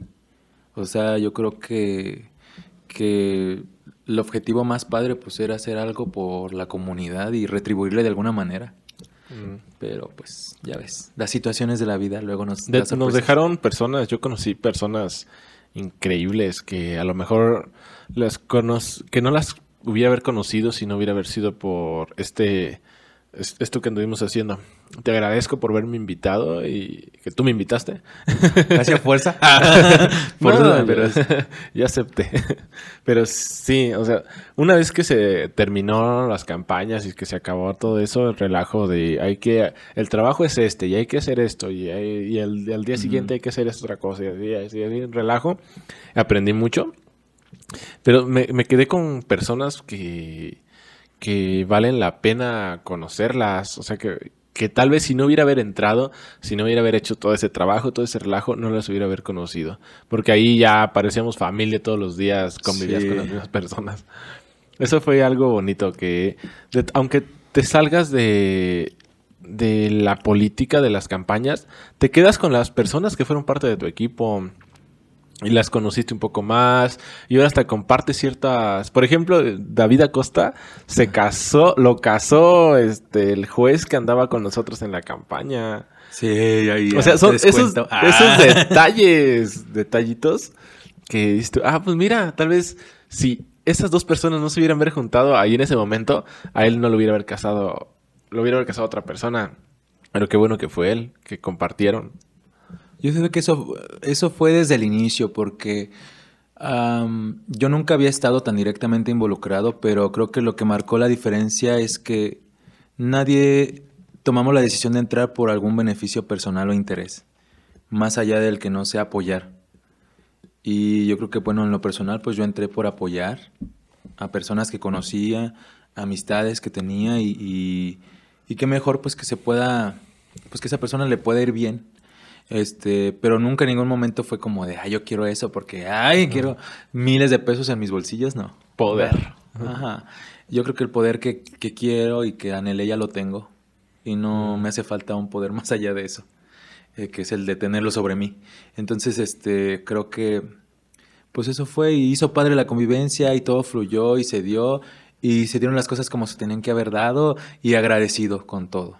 Y agradecerle y agradecerte a ti por también que no dudaste en apoyarme y, y gracias amigo por eso.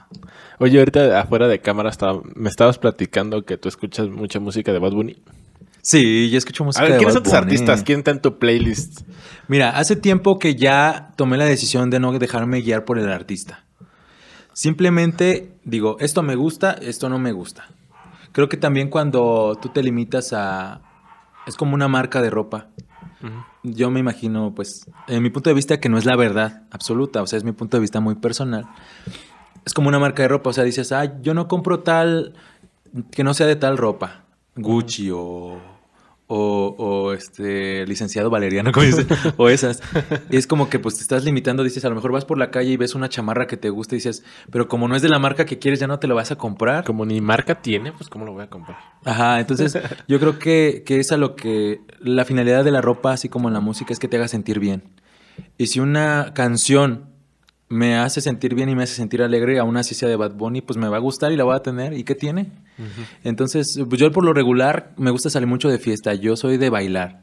Yo soy de, aparte de, de ser músico, a mí me gusta sentir la música mediante el baile. Y algo que tiene, por ejemplo, el reggaetón, es que es muy rítmico y te pone de buenas. Y a veces, pues yo al bañarme o hacer alguna actividad diaria, cotidiana o al salir de fiesta, prefiero ir yo a un lugar donde esté música rítmica, como es reggaetón, como es este cumbia, este todo, es, todo ese tipo de géneros, a lo mejor a estar escuchando algo demasiado relaj- relajado, ¿no? Cuando estudio, cuando hago otras cosas, pues sí, algo relajado, pero cuando yo siento que dependiendo del ambiente también. Entonces a lo que voy es eso. Yo creo que ya no me caso yo con un artista decir este porque es fulanito la Rosalía o Bad Bunny o, o incluso Enrique Iglesias o quien sea, ya no lo voy a escuchar, no. Yo estoy abierto a escuchar todo tipo de música y si me gusta y si mi cuerpo se siente feliz escuchándola y si mi- a mi oído le agrada, yo la voy a escuchar. Y la voy a tener en mi playlist y la voy a poner y así. Es un excelente punto de vista porque uno es muy, yo soy muy hecho de analizar la, no sé, a lo mejor estoy ya, ya me estoy aviejando, porque yo, yo no soy de tolerar en veces algunos, algún, algo de música que la, yo la considero como, como mm, sencilla o, o vulgar o, o sea, ese tipo de, la música moderna. Porque yo soy más tradicionalista de escucharla mm. Con la música que crecí, que ya las nuevas, los nuevos ritmos, bueno, no ritmos, porque creo que el ritmo ha sido siempre el mismo. Pero, por ejemplo, este Bad Bunny va a venir a, a México en diciembre y creo que sus boletos estaban por allá de los 50, 60, 70 mil pesos. Y tú, no manches, ¿cómo vas a cobrar tanto por la música que haces? si artistas mucho con más talento no, no logran llenar un, un estadio, no llegan un, salón, por ejemplo.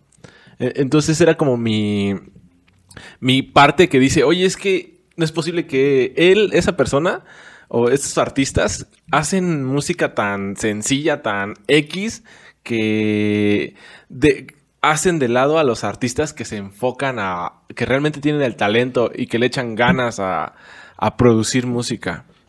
Yo creo que ahí entran dos cosas, eh, Luis. Eh, yo a mi punto de vista muy personal. Aclaro, ¿eh? No quiero ofender todo lo que estás diciendo aquí es tu Todo lo que digo es personal y es mi punto de vista, que no quiere decir que sea la verdad. Pero yo creo que hay una diferencia muy grande entre virtuosismo y fama. Creo que una persona virtuosa no necesariamente requiere ser famosa, y una persona famosa no requiere ser virtuosa. Yo siento que la virtud va más allá de, el, negocio. Tú cuando quieres ser virtuoso en algo tienes disciplina, le pones empeño, investigas, te forjas en eso. Y la satisfacción está en que a ti te guste lo que estás haciendo y estés conforme y estés satisfecho con ello, ¿no? Ser virtuoso. Y ya que los demás lo aprecien, ya viene por añadidura. ¿Verdad? Ya que los demás le den un valor, ya es extra, ya no, para ti no, no cambia el hecho de que digas, ay, porque me escuchan nada más 10 personas, ya voy a dejar de, ser virtuoso y de hacer las cosas bien. No, o sea, te escuche una, te escuchen 100, la virtuosidad es la virtuosidad. Y la fama es lo que busca es el reconocimiento y va más ligada al negocio. Mientras más te reconozcan, más posibilidades tienes de qué, de ofertar qué, lo que estás haciendo. Entonces yo, fíjate, a Bad Bunny, a Rosalía, a todos los que están pegando ahorita, yo les tengo una admiración porque aparte de, de, pues ahora sí que hacer lo que les gusta hacer, saben cómo hacer negocio.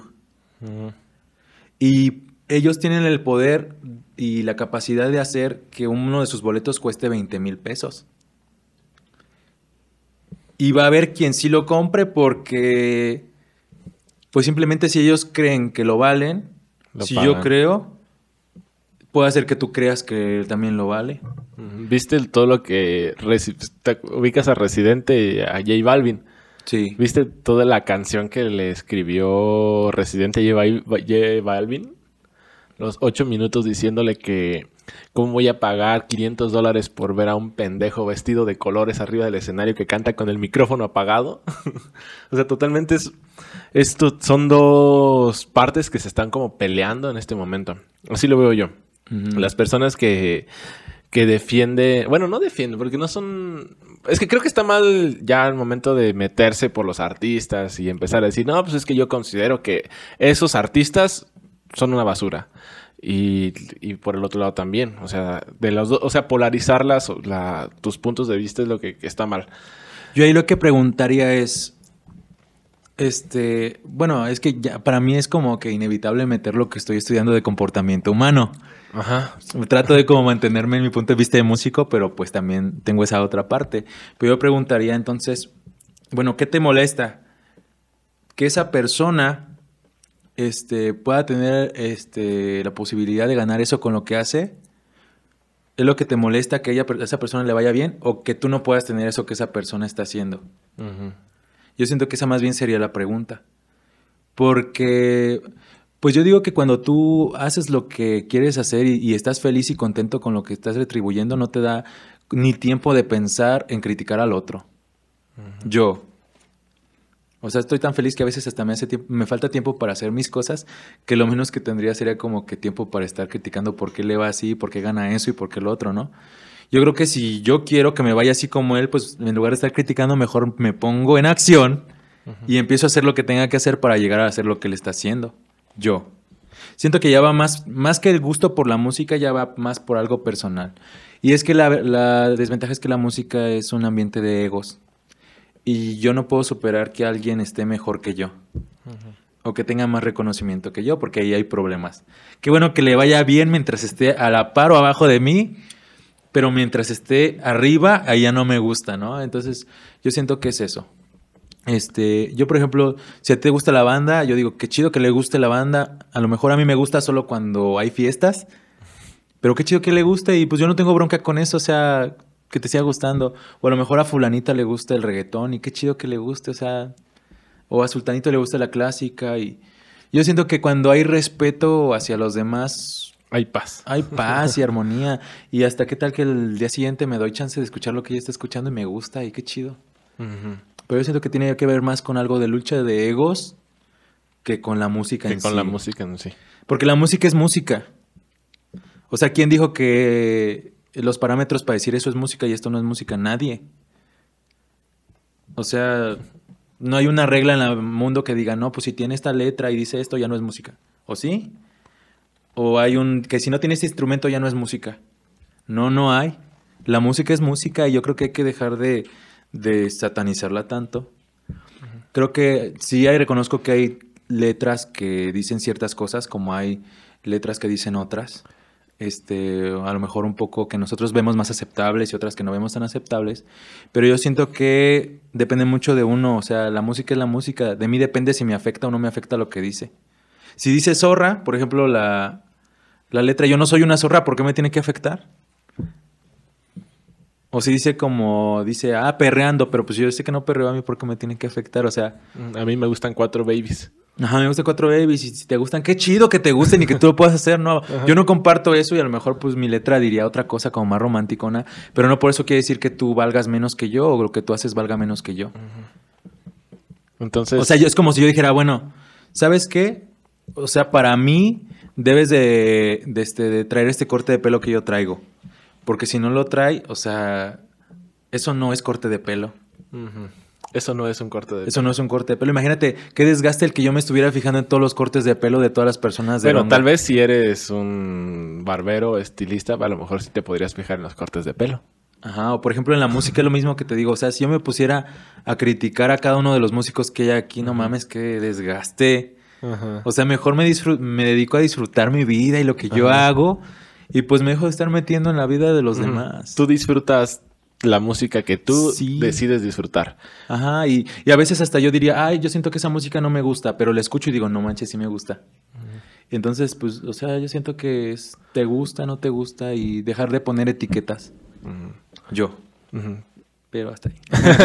no, está, está excelente. O sea, eh, acabas de dar un excelente punto de vista al, al a lo que ocurre con la música, porque yo personalmente sí considero que la música está en una especie como de decadencia de, talento, que ya casi cualquiera puede ser música, que está bien, pero creo que la han hecho un poco muy corriente, muy sencilla y, y le meten aspectos mercadológicos que empieza a ensuciar lo musical como que los artistas más famosos pues, no son los más, no son ni de cerca los más buenos, pero es porque le meten muchos tintes mercadológicos que hacen que se vuelvan populares y famosos y pagamos radio y le metemos esto y esto y esto que debe tener una canción, o sea, como que son más estructuras de para funcionar, para ser famosas, para hacer dinero, que más que ser música. Sí, pues es la diferencia entre virtuosidad y fama. Ajá, pues que la ya... fama es con la intención de vender Sí, y es, es, es, por eso tengo yo un cierto, no coraje, pero sí tengo un pequeño conflicto mental de que, bueno, yo, yo medio sé música, considero que sé música, y también estudié mercadotecnia, entonces prácticamente las, las dos... Pues hacen, tú lo ves desde ese punto. O sea, yo lo estoy viendo mercadológicamente, o sea, lo veo mercadológicamente y lo veo musicalmente. Y es lo que me causa un pequeño conflicto mental. Pero está excelente que, que dices tú, no, pues si a ti no te gusta esto, simplemente no lo escuchas y no lo pongas. Sí, ya, y listo. Yo creo que desde ahí va. Pero también yo sí encajo otra vez en que muchas letras que hacen los artistas famosos son un poco obscenas y llegan a oídos de menores de edad, de niños, y ya escuchas al niño o a la niña diciendo yo perreo sola. Y se me hace un tanto educativamente mal. Mm, ya como entrando en lo educativo ya es un poco más polémico. este, mira, yo te comparto una experiencia personal real. No sé si tú ubicas a Santa Fe Clan. Es un rapero súper famoso ahorita en México. Y más pues en Guanajuato, porque él es de ahí, tiene su casa, todo. Tienes tú un mural, creo. Sí, tiene un mural y pues tiene su tienda hasta de artículos ahí en su casa. Entonces ahí en Guanajuato es un héroe, él es un referente máximo, como aquí en Michoacán decir que es el Buki. Ahí él, entonces mi sorpresa fue ahora que para día de, primavera, pues estamos aprendiéndonos una ronda infantil con los niños. Este. ¿Cuál ronda infantil? Que se llama el baile de la ranita de El baile de Tatiana. la ranita de la Tatiana. Sí, está muy pegajoso. este, con, e- con ellos. Y entonces, este, dijeron, sí, profe, pero ponga mejor esta canción. Y me pedían una de Santa Fe Clan. Y yo decía, bueno, yo, yo tenía barajes de lo que había platicado, pues que era un rapero y de la cabra de la calle y no sé qué. Entonces yo dije, ¿cómo les voy a poner eso a los niños, no? Este, y dije, pero ya era tanta la insistencia que les dije, bueno, si lo hacen bien, lo hace- se le echan ganas, les voy a poner la de Santa Fe, clan. Pues ya le echaron ganas todo, les puse la de Santa Fe. Todos los niños se saben las canciones de Santa Fe Clan. Todos, todos, todos, todos, todos. Yo me quedé, no manches, son niños chiquitos, ¿cómo se suponen que se la saben? Pero a lo que voy, yo creo que yo estaba pensando mal y etiquetando a Santa Fe Clan sin conocerlo porque decía, bueno, es rapero. Y yo tenía en mi mente que los raperos pues hablan de calle y de drogas y de mujeres y eso. Entonces la canción que me encontré, una, creo que la más pegajosa que dice, tú, tú, tú te fuiste de aquí. Y es la que se saben los niños. O sea, ellos la cantan con tanta como seguridad y, y ¿Pero orgullo. es una canción romántica? Sí, y orgullo y todo. Que digo, no manches, mira qué padre. Y yo le pregunté, vean niños, ¿por qué les gusta eso? Dice, no, pues que Santa Fe es de aquí. Y, y, este, y ellos lo sienten como algo real, algo a lo que ellos pueden aspirar y pueden hacer. Entonces digo, qué padre que nos enfoquemos mejor como en lo bueno. O sea, como no juzgar a las personas por su apariencia o por lo que hacen, sino por lo que inspiran a los demás. Y quieras o no sea como sea él, a lo mejor sin estudios o lo que tú quieras. Este, pero es inspiración para las personas donde vive porque él ha logrado algo que nadie ha logrado hacer. Y que los niños lo ven y, y el día de mañana si alguien quiere dedicarse a la música o otra cosa, dice, si él pudo hacerlo, Yo también, yo también puedo. puedo. hacerlo. Entonces yo creo que este, más bien los, los adultos somos los que satanizamos más y, y le pasamos ese, esos prejuicios a los niños. Como te digo, yo convivo con niños todos los días y los niños son personas limpias, sin prejuicios y nada. Nosotros los papás somos los que los contaminamos y los adultos. A veces el niño no sabe ni qué es perrear y lo canta porque le gusta la canción. Y cuando nosotros le empezamos a decir, no digas eso, porque es malo, lo hacemos consciente y ya le da un sentido y a lo mejor ya lo hace porque es malo. Y dice, ah, pues para otra vez, pues como quiero hacer enojar a alguien, lo voy a hacer. Pero si nosotros empezamos a, a educar a los niños desde lo que son y dándoles ese espacio de niños y a lo mejor está diciendo que es perreo, pero pues no sabe ni qué es, déjalo que lo cante, no hay problema, o sea, no hay bronca, qué malo puede ser. Para él no significa nada, él lo canta porque lo escucha. Ya cuando sea grande a lo mejor él ya va a saber qué significa y va a poder decidir si lo usa o no lo usa. Pero yo siento que hay que dejarlo ser niños. A veces yo siento que la regamos mal los adultos en querer controlar todo lo que piensan y cómo lo tienen que pensar. Y creo que desde ahí estamos mal. Bueno, es mi punto de vista, que no es la verdad del mundo. Entonces, pues la música es música y la puede disfrutar cualquier niño. O sea, no quiere decir que la banda, por lo que diga de que me eché tres botellas y eso, ya diga, no manches, ningún niño la tiene que escuchar. O sea, si la escuchan en su casa, la tienen que oír. Si la escuchan en la calle, la tienen que oír y no por eso voy a andar tapando todas las bocinas. O sea, a lo mejor él ahorita no entiende ni qué dice que, que quiero que me entierren con un puño de tierra y tres botellas. O sea, también. o sea, la- el reggaetón no es la un- el único género que habla cosas inapropiadas, entre comillas. O sea, la banda también, como, como de esa canción que dice que, que a la antigüita, Que qué bonita te ves, ya miró que la miré. O sea, si yo me pongo a analizar, digo, no manches, ese cantante está hablando de acoso. ¿Cómo que está mirando a la muchacha? ¿Cómo que no la deja de mirar? Eso es acoso. O sea, si yo me pondría a analizar cada género, todos tienen. Todos tienen. No hay que. Pero hay que dejar de satanizar la música. Yo creo que hay que dejar de satanizar y mejor disfrutar lo que se escucha. Y ya. Ayer, ayer pasó algo curioso ahorita que estamos hablando de la música y de los géneros y de las personalidades. Ayer estaba en la Monumental de Morelia. Vino un grupo que se llaman Los Alameños. Tal vez no los conoces, no los haces en el mundo. No, no, he- no he tenido la oportunidad de escucharlos. Bueno, al parecer son muy famosos. Vienen de Sinaloa. Y estuvo una banda que se llama Vallarta Show. Y estuvo una banda que viene de Oaxaca. Entonces, entre el intermedio de la banda de Oaxaca y de... Seguía la Vallarta Show, que a lo mejor la Vallarta Show si la ubicas. Una canción que la más famosa dice, provócame, mujer, provócame. Sí, sí, sí. Ok, no vamos a entrar en temas de analizar la letra. Que, bueno, entonces el del sonido, pues tiene pantallas y tiene toda la... Puede poner lo que él quiera. Y pues, casualmente puso a Santa Fe Clan. Ajá. puso Santa dos Fe. canciones de Santa Fe Clan. Eh, una donde yo, ni tú las yo las conocemos, en fin. Eh, pues sí, la, la rola pues hablaba de que él fumaba y, o sea, un poco, un una letra un poco, pues, desagradable. que no, personalmente. Y dos hombres se quitaron la camisa y se subieron como a... Vieron tan los paneles y A todo a la vista de todos. Se quitaron la camisa y se pusieron a bailar encuerados, así, siendo ellos. Y... Y pues ya llegó la... O sea, como que estás en un lugar masivo, mm, no puedes hacer eso. Y tuvi- tuvo que llegar la- las autoridades y llevárselos. No sé si los encerraron o simplemente los sacaron de las instalaciones. Eh, pero yo lo, yo lo noté así. O sea, era un jaripeo, guau, guau, estás tomando y lo que sea. En cuanto pusieron la, el rap de Santa Fe, se les dio, les nació quitarse la camisa y subirse y bailar. Se dejaron fluir vieran. Se ellos. dejaron fluir. Yo dije, no sé qué tan bien esté eso. O sea, la música los inspiró a hacer eso. O sea, la música está inspirando a otras personas a que realicen... Y estaban dañando a alguien. Pues no estaban dañando a nadie. O sea, no físicamente.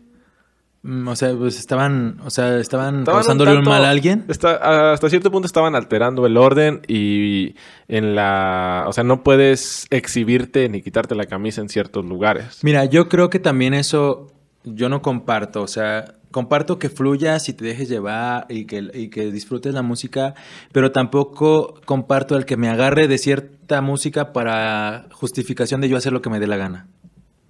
Es como si yo te dijera, pues como estoy aquí este escuchando, no sé, cumbia, banda, reggaetón, Ujú. lo que sea, pues como estoy escuchando eso, a fuerzas tengo que agarrar la botella y aventársela a todos. O sea, y justificarme, no es que no era yo, es que pues La pusieron música. la música. O sea, en eso tampoco estoy de acuerdo.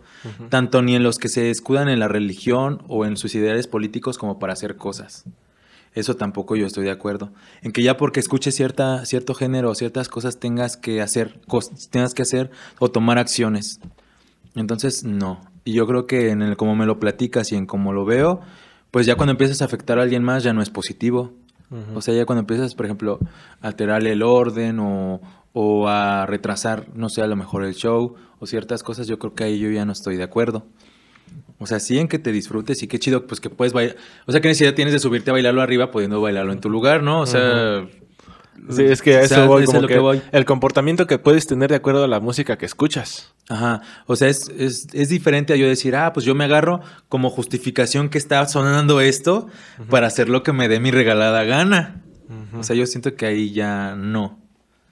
Yo en mi punto de vista, muy personal, pero cada Yo en mi punto de vista, si no hubiera haber sonado Santa Fe Clan en ese momento, hubieran puesto una canción más tranquila, que no hablara de, de hacer desorden y de que yo soy quien quiera y la policía a mí me la pela, pues tal vez esas personas no se hubieran ver motivado a hacer tal acción. Son es- temas complicados. Sí, todo- por ejemplo, yo digo, yo lo veo desde el comportamiento. O sea, el comportamiento es como me ha tocado que ponen este música que a alguien no le guste y luego luego exprese y dice, esas mamadas que, ¿no? Entonces a lo mejor puede ser gracioso, pero en el fondo digo, bueno, él lo está haciendo con una intención ya de dañar. A... De dañar. O sea, está chido que no te guste y qué bueno que lo expreses, ¿no? Pero no tienes que agarrarte de eso para empezar a hacer el mal a alguien. Ajá, estás ofendiendo a alguien. Que, sí. Que a lo mejor si lo haces en un ambiente de controlado, pero ya si se lo dice a alguien al cual no conoces o a alguien que, que con toda la intención está poniendo su música y tú lo ofendes, pues ahí sí ya estás haciendo un mal. Ajá, ok, oh, quita esas mamadas, estás pendejo por oír eso. O sea, eso no va. O sea, yo siento que está bien que no te guste y qué chido que, pues, tú nos puedes expresar que no te gusta, pero eso no justifica que tu, tu agresión, o sea, que te agarres de eso para agredir a alguien más. Yo creo que ahí ya no, no es sano. Porque también he notado que dependiendo de los artistas que vayan a cierto evento, aumenta la posibilidad de, un, de una pelea o aumenta la posibilidad de un desorden. Cuando son artistas que hablan que hablan fuerte, que hablan maldiciones, que hablan de matar, que hablan de golpear, aumenta las posibilidades de, de un descontrol. Yo siento que no es tanto el artista o la música, en mi punto de vista, yo creo que es más la persona. O sea, yo creo que tú como ser humano tienes ciertos valores, sabes lo que está bien y lo que está mal hacer, y como te digo, no es necesario abanderarte de algo para hacer lo que tengas que hacer. Yo siento que esas personas pues, les, o sea, es más en ellas que en la música que escuchan. Yo, por ejemplo, puedo escuchar corridos y puedo estar aquí contigo y nada más estar tomando, no por eso quiere decir que me vaya a alterar o poner, porque yo soy una persona, pues tranquila y sé que estoy escuchando música para eso. Tú igual. O sea, yo creo que es más la persona que la música. Yo. Desde es mi punto de vista. Está muy bien, está muy bien. Bueno, ya como para ir cerrando este, este bonito programa. No, ah, no, porque, o sea, pues lo hago por ti, porque mañana tienes que estar ya en tu trabajo. Sí. Y no puedes llegar tarde. No, no puedo. ¿Cómo es tu día a día hablando de, de que mañana tienes que trabajar? ¿Qué te espera a primera hora mañana? Pues mi día empieza desde un día antes. ¿Tu día empieza desde un día antes? Mi día empieza desde un día antes. A ver pues primero es prepararme, este, si voy a ver cierto tema, pues documentarme, informarme, preparar mi material, este, hacer mi planeación. Cada semana yo tengo que hacer una planeación de los temas que yo voy viendo eh, durante cada quincena. Entonces me preparo un día antes este, de cada día. Así, y al día siguiente, pues, este, descansar, porque es muy importante, y más si trabajas con niños, es un desgaste de energía enorme. Tienen una pila tremenda y si no descansas lo que tienes que hacer, pues no, no rindes. Entonces descansar bien, este, levantarme, prepararme, asearme, eh, ir a, la escuela, tomo el camioncito, me voy escuchando música de hecho en el camión, así para llegar yo con toda la actitud y ya llego y recibo a los niños y me pone de buenas recibir a los niños siempre. Siempre tienen algo que contarte que hicieron o que les pasó. ¿A poco sí? Sí, siempre. Y ellos por naturaleza, pues te dicen las cosas sin filtros y así, pasa esto y así. Es muy, muy divertido. Entras al tema, este, a mí me gusta mucho jugar, sobre todo en matemáticas, utilizar materiales, este, regletas, cubos, dados, juegos, lotería, todo eso me gusta utilizarlo. Y este, luego se viene el receso, pues desayuno, desayunan ellos, este, viene la segunda parte del día, igual disfrutar. A mí me encanta leerles cuentos porque me gusta hacer voces. Es otra de mis traumas que digo, me gustaría algún día hacerlo, no sé si se me dé, si la vida me lo tenga preparado, pero me gustaría hacer un doblaje de alguna película o de algo. Me encanta hacer voces y cuando leo cuentos a mis alumnos, si es una abuelita, me encanta hacer la voz de la abuelita, si es un niño, me gusta hacer la voz del niño, si es un señor grandote, así, me encanta leerles. Este, y bueno, ya se viene la hora de la salida siempre saliendo me compro una chocobanana, un dulce o algo. Algo con azúcar para... Para otra vez, porque te digo, es mucho desgaste. Después de ahí, pues voy, como... Ahorita pues estoy teniendo una vida un poco más saludable. Estoy eh, tomando nuevos hábitos de alimentación y de, ejercicio. Entonces es, pues como, voy a comer algo saludable y después de ahí me voy al gimnasio. Este, ya me estoy en el gimnasio un buen rato. Llego del gym, este, llega mi momento de recreación, me pongo a ver una serie, una película, ¿Qué estás viendo un libro. Ahorita no estoy viendo, de hecho terminé este, una serie de, que se llama Euforia, en HBO, que toca temas sobre drogas, sobre sexualidad, sobre este, la dinámica familiar. A mí me encanta todo eso. Entonces acabo de ver una, está muy buena. De hecho es de las más, más populares de ahí. HBO. De, de HBO. ¿Por qué ver. HBO? ¿Por la serie? Sí, de hecho, pues, este, me lo dieron gratis con el servicio de internet. Y dije, pues voy a ver qué hay. Porque también, pues, veo Netflix o me gusta también mucho ver Disney. Disney porque me gusta poner películas a mis alumnos y las veo y digo, ah, esta les puede funcionar para, Para esto. esto o esto para esto. Entonces, yo soy muy de películas, películas. O sea, hay chance ir al cine. Después de ahí, pues, me preparo mi cena, eh, preparo mis útiles materiales para el día siguiente y a descansar. O sea, es un día cotidiano. Por eso te digo que había tenido que dejarlo de la música pausado porque ya mi día a día no me daba para... Es que tienes que quitar hacerlo. cosas. Yo tiene como Sí. medio año que no voy al gimnasio. Ah, Pero es que exactamente. eh, tienen, tengo que sacrificar algo. O sea, necesito sacrificar la música para ir al gimnasio. No puedo estar, no puedo trabajar, no puedo tener, estar con mi Y familia, más estar que con tu mi trabajo pareja. no tiene un con- horario. O sea, como que digo, es que son tantas cosas. Necesito sacrificar algo para meter otra cosa. Sí, es, a veces es sacrificar, pero yo siento que es por momentos de vida. Ahorita, por ejemplo, dije, bueno, ya le di a lo que tenía que dar como estabilidad en lo profesional y a lo mejor en vida saludable, ya lo tengo manejado, ya es momento de meter otra vez la música. Y también este tiempo de pandemia, retomando lo anterior, pues me hizo descubrir a mi yo compositor. Yo antes pues era de... Pues en Irería había compuesto nada más unas dos canciones, una en inglés y otra este, en español, que habla del estado de Michoacán. Esas dos, pero hasta ahí. Y ahorita en pandemia me dio la oportunidad de escribir, este, de descubrir esa parte mía, me hace conectar como con mi parte emocional, Artista. artística, espiritual, el, el escribir. Y es por eso que también me di a la tarea de mi nuevo proyecto ahorita, revivir mis redes y todo, porque quiero compartir canciones que ya tengo ahí guardadas. Incluso pues ya, ya te compartí una también, Sí, que tiene hace un año, exactamente. hace un año que la grabé. Fíjate, tiene un año guardada que no ha salido a la luz, Que estaba ahí en tu celular. que está en mi celular y tengo varias también que algunas tienen música, algunas no, algunas solo es la letra, pero pues qué chiste tiene tenerlas ahí, ¿no? Es- Sí. La música es para compartir, convivir y qué mejor que pues ahora, ahora que Creo que es el momento. sí es el momento y entonces este, de hecho esa primera canción se llama Estoy aquí y es una canción que yo escribo y le dedico a mis papás.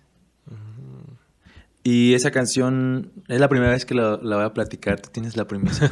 esa canción nació en el momento en el que pues yo me sentía así muy hundido, en el, en el que no sabía qué hacer y no tenía nada más que hacer, pero me daba cuenta que tomara la decisión que tomara o hacer lo que hiciera, siempre estaba mi familia ahí. Y la canción habla de eso, de cuando estás triste, no sabes qué sientes, qué piensas, pero pues tu familia te dice, estoy aquí, lo que tú quieras hacer, como quieras hacerlo, pero no te olvides pues que estoy aquí y yo siento que es lo que todos buscamos, sentir ese respaldo. Sabemos que a lo mejor los aventamos y la vamos a regar, pero lo, mínimo que queremos es cuando la reguemos, regresar y recibir un abrazo de esas personas que, que queremos. Que están ahí en tu casa. Ajá. Y se las dedico a ellos, esta, esta Mm. canción. Qué bonito. Sí, la estaba escuchando el otro día y dije, bueno, también se le puede dar un sentido romántico como de pareja. ya cada quien que le dé el sentido que quiera, es ¿no? que sí, creo que sí. Este, es lo padre de la música que es como el arte. Es un- una pintura, no tiene un significado, sino como cada quien le da desde su experiencia personal lo que está viviendo ese significado. Entonces, con esta canción quiero que sea lo mismo. Así que amigos, disfrútenla. Y mi amigo Luis ya me va a ayudar ya para tener mi canal de Spotify ya disponible. Y este, y les voy a, a compartir esta canción de Estoy aquí. Ya nada más que se arreglen las que cosas. se arreglan el, te- el tema de distribución. Ajá, el tema de distribución. Y ahí en YouTube yo creo que también. Por lo pronto, la canción. Ya en un futuro vemos un videíto. ¿Qué más A viene para ¿qué ti en tu futuro? ¿Qué planes tienes? Viene. Aparte de esto de la música que me estás contando, ¿tienes algún otro tu nueva licenciatura tal vez? Sí, terminar la licenciatura. Me gustaría también dedicarme a la parte de, de la terapia Terapia, terapia, gestal. Me gusta la terapia gestal. terapia gestal. Tiene que ver más con tus expresiones y movimientos y qué es lo que te dice el cuerpo. Porque a veces nosotros como seres humanos por querer aparentar fortaleza u otra cosa, pues decimos, maravillas, ¿no? Pero nuestro cuerpo dice otra cosa. Entonces, eh, esta terapia es la más honesta que yo pues he visto que pueda apoyar a la gente y me gustaría también este dedicarme a la terapia tanto con niños, con adultos, con jóvenes, incluso hasta venir a Quieronga y ofrecerlo de manera gratuita para apoyar a las personas que lo necesiten. También eso me gustaría. En lo profesional, este, ya este, tendré que hacer una maestría, pero pues ahí va. En lo de la música, pues hasta Rob Rey. Rob Reyes. Este, esa, parte también, seguirle. Este, en un futuro, pues, yo siento que seguir conociendo más ciudades. Estoy a gusto ahí donde estoy, pero si mi trabajo me da la posibilidad de moverme a, otras ciudades y conocer otras formas de pensar y ver, lo voy a tomar, me gustaría. Este, moverme también a vivir otro lado. Me gustaría una experiencia en el extranjero, ya sea de viaje o de estudio, de lo que sea. ¿En qué país te gustaría? fíjate que me gusta Europa, España. Europa, España. Ajá, me gusta España y más porque pues compartimos el idioma. Entonces, este, siento que se me facilitaría más el poder interactuar y, este, conocer personas, hacer amigos. Me gustaría. Este, España sobre todo. Y la cultura me llama mucho la atención. Este, ¿qué más? ¿Tienes algo más? Pues muchas cosas. Yo creo que seguir trabajando en mí, Luis en mí, seguir trabajando en mí como ser humano, este, llevar una vida más saludable también y hasta donde se me permita, porque pues ya ves que uno hace planes, pero pues lo único que tenemos seguro en la vida es la muerte. Ajá. Entonces, mientras eso pase, me gustaría construir un legado. No sé si en algún futuro la vida me permita tener hijos o una familia como tal, pero sí me gustaría dejar algo aquí en el mundo para que mi existencia no, pase desapercibida como antes. Ese fue mi primer compromiso. Tengo que hacer algo para que la gente me recuerde y yo siga vivo a pesar de ya no estar aquí físicamente. Y creo que el canal más viable para eso es la música. Entonces, y la educación también. Entonces me gustaría escribir un libro. O sea, tengo muchas cosas que quiero hacer, pero principalmente si lo resumo es en eso. Dejar un legado para que si yo no estoy, pues no voy a estar vivo aquí, en 100 años pero que las personas que viven en ese entonces digan, ay, mira, existió él y pensaba así y hacía esto, y qué padre, mira, este, cómo, cómo hacía la música aquí, cómo se dedica hacia estas cosas. Entonces, creo que esa es mi motivación. No quiero pasar desapercibido por esta vida. No. Así como la película de Coco, que, desapareces del cielo cuando te dejan de recordar en la tierra. Exactamente. Digo, hay, hay personas que, pues, su vocación es la familia y dicen, su legado es, son sus hijos, sus nietos. Yo no tengo muy claro eso todavía, entonces, este, algo que sí tengo claro es que si no tengo familia mínimo, pues voy a hacer algo para que sea un legado y que las personas en un futuro puedan recordar y saber que, que estuve aquí, que hice algo. Es eso. Muy bien, me gusta. Bueno, entonces, ya para finalizar, vamos a recordar que vas a estar disponible en Spotify. Sí, en Spotify. Próximamente les voy a estar compartiendo ahí por mi face. Eh, tengo mi face personal que es Roberto Rey. Tengo la página como artista que es Rob Rey, R-O-O-P, Rey, o sea, con dos O's. Este, tengo también ahorita en TikTok, ahí no he subido todavía contenido, apenas lo estoy preparando. También como Roberto Rey, junto. Y en Instagram como Rob con dos os, punto rey, para que me sigan y son las redes que tengo. Y en YouTube, YouTube. también tienes. Sí, YouTube Rob Rey igual. R-O-O-B espacio R-Y. Entonces ahí para que estén este, acompañándome en esta travesía también de ir creando mi legado y que lo creemos juntos.